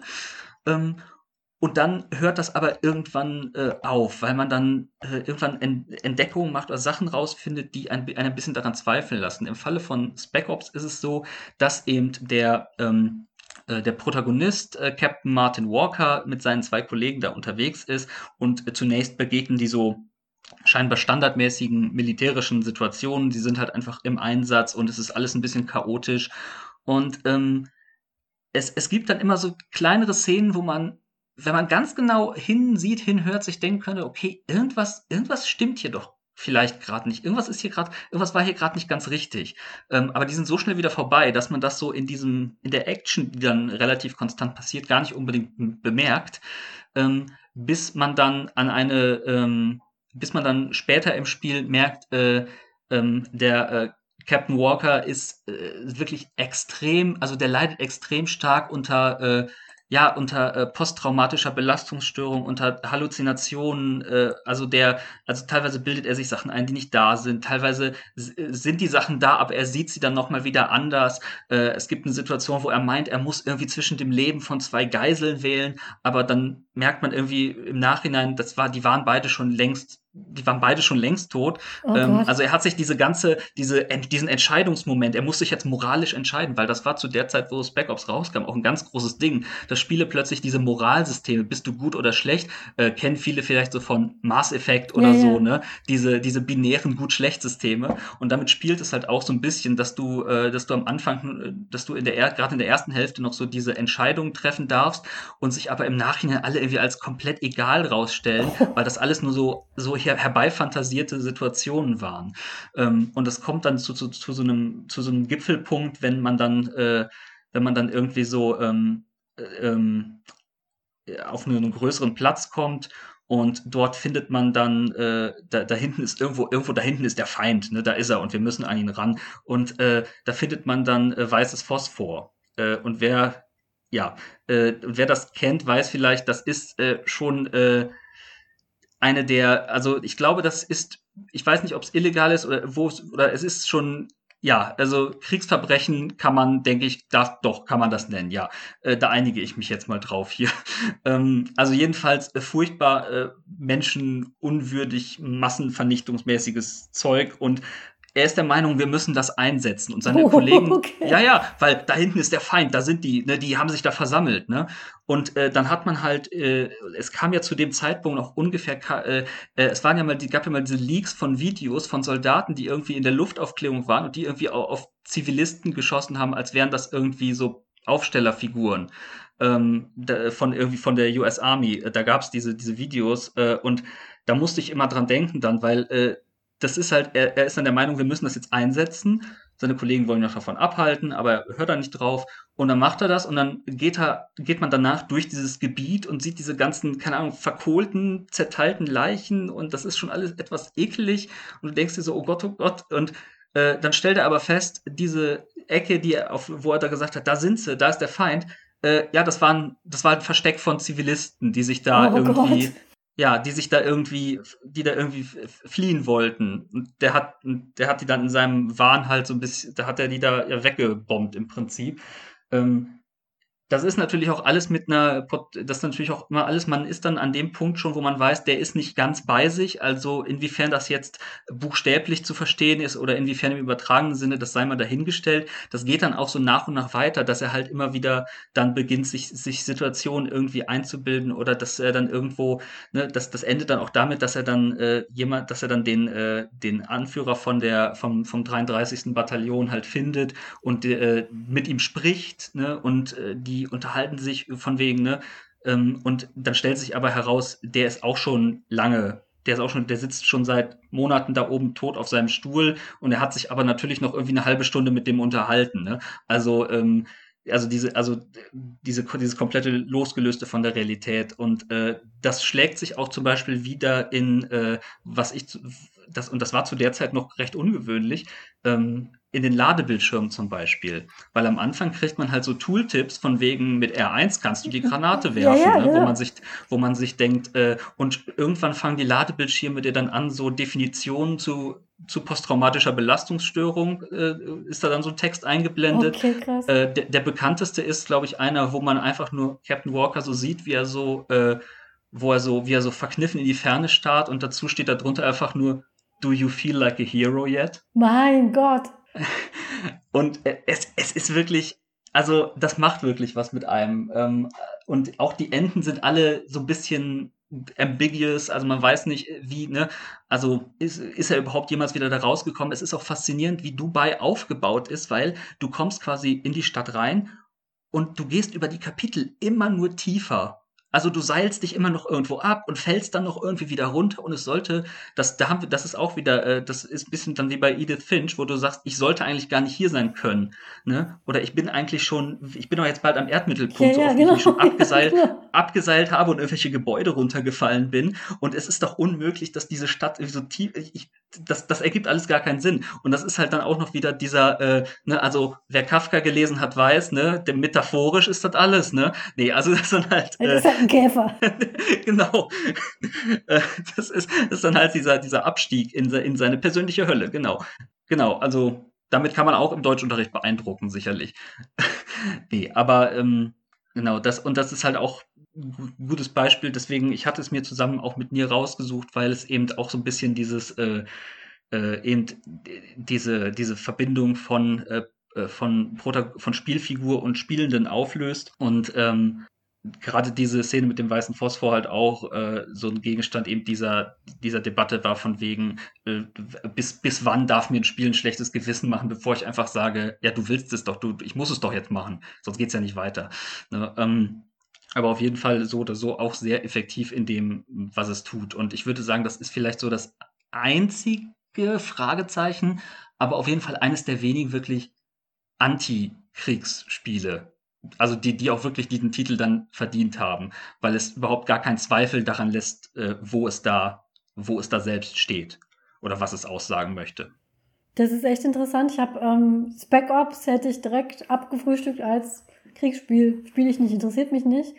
Mir war nicht klar, dass es so ein Spiel gibt. Das ist wirklich interessant, weil es wird ja gerne immer darüber geredet, die Jugend, die verdirbt ja nur, weil sie sich abstumpft mit solchen Spielen, aber so ein Spiel stumpft sich ja nicht ab. Also ich glaube, danach sitzt du da erstmal eine halbe Stunde und denkst dir, wow, okay, das, äh, das nimmt einen ja schon mit. Gerade wenn man vielleicht eher solche Spiele gerne spielt. Und ähm, mir war nicht klar, dass es so ein, ein, ein, ein kriegskritisches Kriegsspiel quasi gibt, was auf dieser Metaebene dich quasi dann noch ähm, an deiner eigenen Wahrnehmung zweifeln lässt. Äh, wie, auch eher, wie, wie du sagst, diese Mechanik dazu einsetzt, hm, möchte ich das jetzt wirklich tun? Äh, habe ich die Informationen, die mich dazu berechtigen, das zu tun? Habe ich mir das vielleicht alles nur eingebildet? Sollte ich das tun? Ist das eine gute Idee, das zu machen? Und einen sowas fühlen zu lassen, finde ich eine enorme Leistung als Videospiel. Und muss wirklich sagen, dass ich das nicht erwartet hätte aus diesem Franchise. Das finde ich wirklich beeindruckend. Das war auch, muss ich sagen, echt, glaube ich, so ein, wirklich so ein, so ein Glückstreffer, weil äh, dieses, dieses Franchise gab es schon vorher und das waren alles so komplette 0815 Shooter ohne wirklichen, ohne, ohne Substanz, ne? Und dann kam das halt irgendwie um die Ecke und hat äh, dann auf einmal alles ganz anders gemacht. Ähm, äh, das, also das, äh, das basiert auch äh, teilweise auf äh, Heart of Darkness, das Buch hm. kennt man vielleicht von Joseph Conrad. Hm. Äh, hat auch ein bisschen, erinnert auch ein bisschen an Apocalypse Now, den Film von Francis Ford Coppola und ähm, hat auch so, und äh, ich, äh, ich hatte gerade das gesagt, eine Ladebildschirm. Und was ich aber noch hinzufügen wollte, ähm, ähnliche Sachen passieren auch, wenn man, äh, wenn wenn man nicht gerade irgendwie 16, äh, keine Ahnung, 10 Stunden Zeit hat und das am Stück durchspielt, dann sieht man, dann sieht man die, äh, diese Veränderung auch zum Beispiel im, im Titelbildschirm. Ähm, weil das fängt schon an, da hat man, also das fängt an mit so einem, mit so einem, mit so einem, so einer Aufnahme so auf einem Dach, äh, wo halt dann eine amerikanische Flagge ist und ähm, wo so wo so ein äh, wo ich glaube das die ich glaube die ist von von Bob Dylan oder so wo so eine schrammelige Gitarrenversion von der US-Hymne gespielt wird. Ähm, und das verändert sich dann auch nach und nach. Und ich weiß nicht ob es am Anfang schon so ist aber auf jeden Fall später ist die Flagge dann auch umgedreht ne? Auch wieder für die Symbolikfreunde unter uns äh, kann man was mitmachen. Ja äh, Genau, also das, das wollte ich nur noch kurz, äh, kurz hin, hinzufügen. Ähm, genau, die, die Inspiration und, äh, und genau das mit dem, mit dem Startbildschirm. Ähm, aber ja, äh, das ist auch, also das hat mich damals, ich hab, bin ja auch sonst niemand, der großartig Shooter spielt. Ich mag zwar Action, aber ich mag diese, diese, diese Militär-Shooty-Bang-Bang-Action nicht so. Da kann ich nicht so viel mit anfangen. Und deswegen war ich auch erstmal so ein bisschen, ähm, ein bisschen vorsichtig, als Leute gesagt haben, äh, ja, das ist richtig, das ist richtig besonders, ne? Und äh, das mir so, okay, ja, was soll da denn jetzt kommen, ne? Und äh, war dann umso überraschter auch, dass äh, dass das wirklich äh, dann so tief reingeht und so klar auch Position bezieht und einen da auch wirklich sehr äh, ja, mitleiden lässt. Das ist wirklich sehr interessant. Ja, Heart of Darkness ich, kenne ich tatsächlich aus der, aus der Uni noch. Das haben wir da besprochen, ähm, haben da auch ähm, den Film Apocalypse Now gesehen und auf der Wikipedia-Seite von Heart of Darkness wird noch aufgeführt, neben Spec Ops The Line auch Far Cry 2. Das muss wohl in eine ähnliche Richtung gehen, habe ich aber selber jetzt nicht gespielt. Äh, das habe ich tatsächlich mal angespielt. Ähm, also ich kenne es nicht von vorne bis hinten, aber ich weiß, worauf sie hinaus wollen, weil das ist auch, da, da bist du im Prinzip auch alleine in dieser, also das ist ja so ein bisschen dieses Far Cry-Ding, du bist alleine in so einem tropischen, subtropischen Gebiet unterwegs, aus, irgend, aus welchem Grund auch immer erstmal. Ähm, also zumindest bei den ersten äh, Teilen. Und das Ding ist halt, Far Cry 2 hat ein das hasst dich einfach. Also, das, äh, dir passieren ständig schlechte Sachen. Du kannst, weißt du, du willst, du willst irgendwie schießen, aber deine Waffe ist defekt. So, die ist kaputt. Mist, war, konnte man nicht kommen sehen, muss ich weglaufen. So, und du kannst dich versehentlich mit Malaria anstecken. Und also dir können so viele schlechte Sachen einfach passieren. Also es ist wirklich so eine, so eine Toolbox von Mechaniken, die alle irgendwie gegen dich arbeiten. Und dadurch wird's halt, obwohl es im Prinzip was aus der ersten, du spielst es aus der ersten Person, du hast Waffen, aber es ist trotzdem nicht so ein, so ein Power-Trip, weil die, weil der, weil du an allen Ecken und Enden konstant sabotiert wirst vom Spiel. Also ja, ich kann, also kann verstehen, dass man das da mit, in, mit reinnimmt, auf jeden Fall. So, so ist ja Heart of Darkness ist ja auch angelegt. Äh, Leute, die das Buch nicht kennen, es ist eine Beschreibung einer Reise ähm, durch Zentralafrika, wo im Prinzip ähm, ja, Themen wie ähm, Rassismus, Grausamkeit, Folter äh, während, der, während des viktorianischen Zeitalters in den Kolonien ähm, also ein sehr düsteres ähm, Werk, wo dann auch Na Naturbeschreibungen eingesetzt werden, um ja die den zunehmend verkommenen Charakter von Menschen, die dort die Bevölkerung ausbeuten, darzustellen. Und ähm, wird dann in Apocalypse Now wird das verlegt in den Vietnamkrieg und äh, also wenn man Heart of Darkness hört, dann weiß man schon, das, das, das, das kann gar keine positive Erfahrung sein. Heart of Darkness, Rezeption und Adaption ähm, sind immer eine Auseinandersetzung mit den dunkelsten Seiten der Menschheit. Das ist also, diese Folge ist auch überraschend düster geworden, wobei, wenn wir uns die Liste der ähm, Titel angeschaut hätten, hätten wir vielleicht schon uns denken können, dass die Reise dahin geht. Aber ich finde auch das hat einen Platz. Wir werden das natürlich mit den entsprechenden Warnungen ausstatten, diese Folge, aber auch ähm, Videospiele eben nicht als Medium, wo man irgendwie entweder nur sinnlos durch die Gegend ballert und Gewalt glorifiziert oder eben nur lustige kleine bunte Dinger durch die Gegend schmeißt, sondern dass das ein Medium ist, was sich sehr ernsthaft mit sehr ähm, düsteren Themen auseinandersetzt und das auch äh, sehr gut macht, wenn man sich dem denn aussetzen möchte. Nämlich natürlich kann gerade in diesen Zeiten jeder und jeder sich aussuchen, mit was er seine oder ihre Freizeit verbringen möchte. Und wenn jemand sagt, so, nee, ich möchte bitte nur positive, fröhliche Geschichten mit Happy End, ich wäre die Letzte, die, äh, die sagt, dass nein, ihr müsst jetzt noch mehr, noch mehr Realität, noch mehr Düsternis. Ähm, von daher nur, wenn euch so etwas natürlich liegt. Aber ich finde gerade, weil Computerspiele, Konsolenspiele oft nicht ernst genommen werden als Medium, wichtig, sich auch damit auseinanderzusetzen, mit solchen Spielen, die diese Themen anreißen. Von daher vielen Dank, auch dass du diese Spiele mitgebracht hast, weil beide kannte ich nicht. Und das eine hätte ich einfach nur wegen seines Namens im Prinzip schon als abgetan, als ist eh nicht mein Fall. Irgend so ein Kriegsspiel. Ja, äh, also die, der Eindruck kann natürlich schnell entstehen. Wir haben ja auch, muss ich sagen, äh, wir, äh, vorab hatten wir eine, eine, größere Auswahl von Titeln auch und wir haben auch mit, ich muss sagen, wir haben mit absolut traumwandlerischer Sicherheit alle positiven, leichtherzigen Titel gestrichen und, und, uns wirklich nur hier auf den härtesten Kram eingeschossen. Ähm, das ist schon, also ist auch eine Art Zielsicherheit, ja. Ähm, aber ja, es ist auf jeden Fall so, dass das Medium Spiele, Games hat es immer noch etwas schwierig. Äh, ich meine, wir haben natürlich immer mal wieder äh, große Titel, werden dann auch mal, kriegen dann auch mal ihren, ihren Prestigeartikel im überregionalen Feuilleton oder so. Ähm, aber das sind dann auch oft kulturkritische Herangehensweisen von, also die einfach nur so aus anderen Medien sind, wo man dann mehr auch merkt, okay, äh, die Leute, die dann darüber schreiben, also zumindest im deutschsprachigen Raum ist das ja auch noch sehr äh, immer so ein bisschen stiefmütterlich ähm, in, in irgendeiner Form.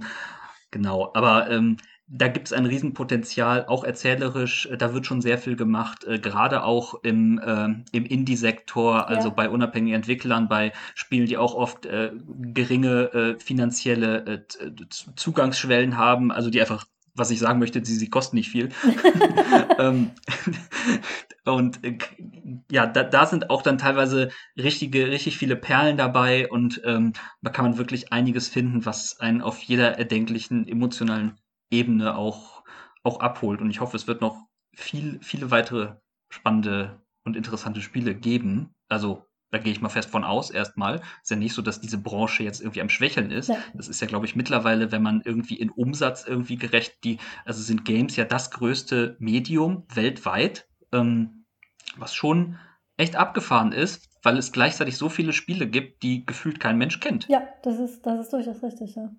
Also die, die, Sicht, die Sichtbarkeit ist auch oft einfach ein Problem. Ja. Weil, wie gesagt, wenn mal, wenn mal groß berichtet wird, dann meist über halt die großen AAA-Titel von den riesen Studios, wo dann auch entsprechend Millionen und Milliarden und äh, schieß mich tot alles nicht an Geld rein und Ressourcen reingeflossen ist.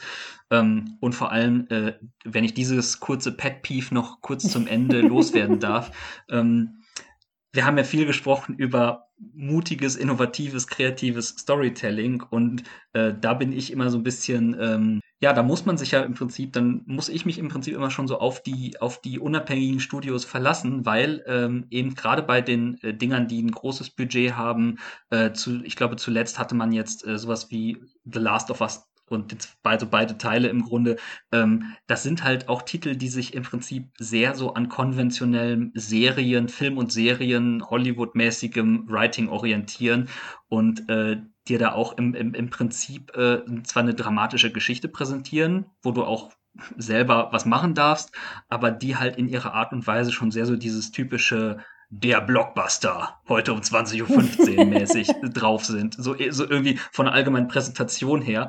Und äh, die tun dann teilweise auch immer so, als würde sagen, so, das ist ja ein wahnsinnig großer Schritt fürs Storytelling in Games. Was hier gemacht wird, ist ja unglaublich. Und dabei sind es dann einfach nur so, wie gesagt, so, wenn, wenn man, wenn ich das als Film sehen würde, würde ich mir denken, naja, Ne? Und das, also es wird halt oft nur so ein bisschen werden diese Hollywood-Konventionen kopiert. Das wollte ich noch kurz loswerden, dass mich das furchtbar stört. Das und viele Sachen, die dann sehr gelobt werden bei so AAA-Blockbusters, sind also Sachen, da fallen mir vier Indie-Spieler ein, die das vorher schon gemacht haben. Ja. Und teilweise besser. Es gibt auch Ausnahmen. Einen zum Beispiel, über den ich später mal äh, sprechen möchte, sehe ich als große Ausnahme Horizon Zero Dawn. Mhm. Das ist ein, ein Blockbuster, der mich sehr begeistert hat. Aber das wirklich, das möchte ich mir aufheben für, wenn ähm, wenn ich irgendwann mal an eine PlayStation 5 komme oder und dieses Spiel das zweite gespielt habe. Das finde ich eine der Ausnahmen davon. Da, da würde ich dir aber, äh, ich will nur sagen, dass ich dir zustimme. Also Horizon ist wirklich, das kam ja 2017 raus ja. und ich glaube, das war auch die letzte positive Ausnahme in dem Bereich, die mir überhaupt einfallen würde. Ja, ja. auf jeden Fall. Und ähm, Darüber werden wir in diesem Truppenhaus auf jeden Fall auch nochmal noch mal, äh, sprechen. Ich bedanke mich sehr, dass du hier warst. Auch, dass wir ein bisschen die etwas ähm, traurigeren, düsteren, dunkleren Ecken ausgeleuchtet haben, was ich finde, in die ich mich aber ähm, oft und gerne bewege. Und ich bin mir sicher, dass einige unserer HörerInnen das ähnlich sehen. Und ich finde, diese gehören beleuchtet. Nämlich, es sind Themen, mit denen, ähm, die oft äh, tabuisiert werden. Äh, Verlust, ähm, Selbstmord, Tod, Trauer, ähm, Kriegserfahrungen, das sind Sachen, die oft weggewischt werden und die aber wichtig sind und die thematisiert gehören und die in der Kunst ihren Platz haben. Und äh, das gilt natürlich auch gerade für Computerspiele. Jetzt müssen wir noch überlegen, was wir uns ins Tropenhaus hineinstellen. Und ich habe mir schon was überlegt, weil ich dachte, ja, mit unseren Titeln signalisieren wir sie immer so ein bisschen, wo es denn in dieser Folge hingeht. Und äh, was ich vorschlagen würde, ist, dass wir ähm, legen uns ins Tropenhaus eine, ein Speichermedium, müssen überlegen, welches, vielleicht ein USB-Stick. Und darauf ist eine korrupte Spieldatei mit deinem Namen, liebe HörerInnen. Und es ist an dir herauszufinden, möchtest du die wirklich aufmachen und sehen, was dann passiert? Oder lässt du sie lieber liegen für eine andere ähm, Zeit, wo das vielleicht ein bisschen besser passt für dich? Das wäre mein Vorschlag, was wir uns hier hineinlegen. Ja, da gehe ich doch voll mit.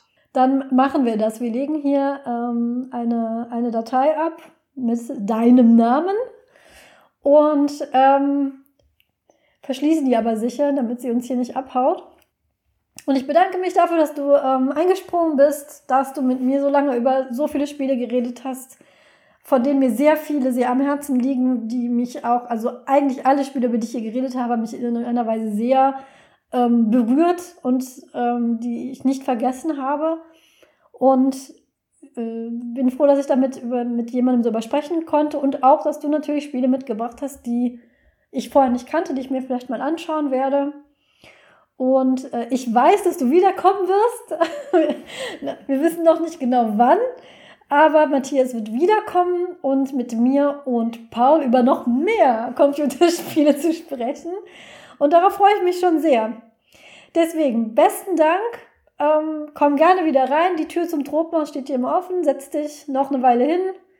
Nimm den Keks. Und wir verabschieden uns. Ja, super. Vielen Dank, dass ich äh, eingeladen wurde, dass ich äh, hier sein durfte, um ein bisschen über das narrative Potenzial sowohl bereits umgesetzt als auch noch zukünftig vielleicht ausstehend von äh, Videospielen zu plaudern. Das ist natürlich ein Medium, das mir, wie man natürlich, wie man unschwer erkennt, sehr am Herzen liegt. Ähm, und äh, ja, vielleicht in, in ferner, mittelnaher Zukunft, wir schauen mal, äh, werde ich dann noch mal äh, wie Arnold Schwarzenegger wiederkommen. Eine aktuellere Referenz ist mir nicht eingefallen. Das muss jetzt einfach auch mal reichen. und ja, Vielen Dank und ich hoffe, äh, liebe HörerInnen, es ist euch gefallen hat, dass ihr ein bisschen was daraus mitnehmen konntet äh, und vielleicht auch Interesse habt, das ein oder andere Spiel mal selbst auszutesten oder vielleicht auch einfach uns noch was zu empfehlen, was vielleicht wir auch noch gar nicht kennen. Genau. Ne? Also ähm, ja, ich hoffe, es, ihr hattet genauso eine gute Zeit mit dieser Folge wie wir. Da kann ich mich nur anschließen und ich sage auf Wiederhören im Tropenhaus.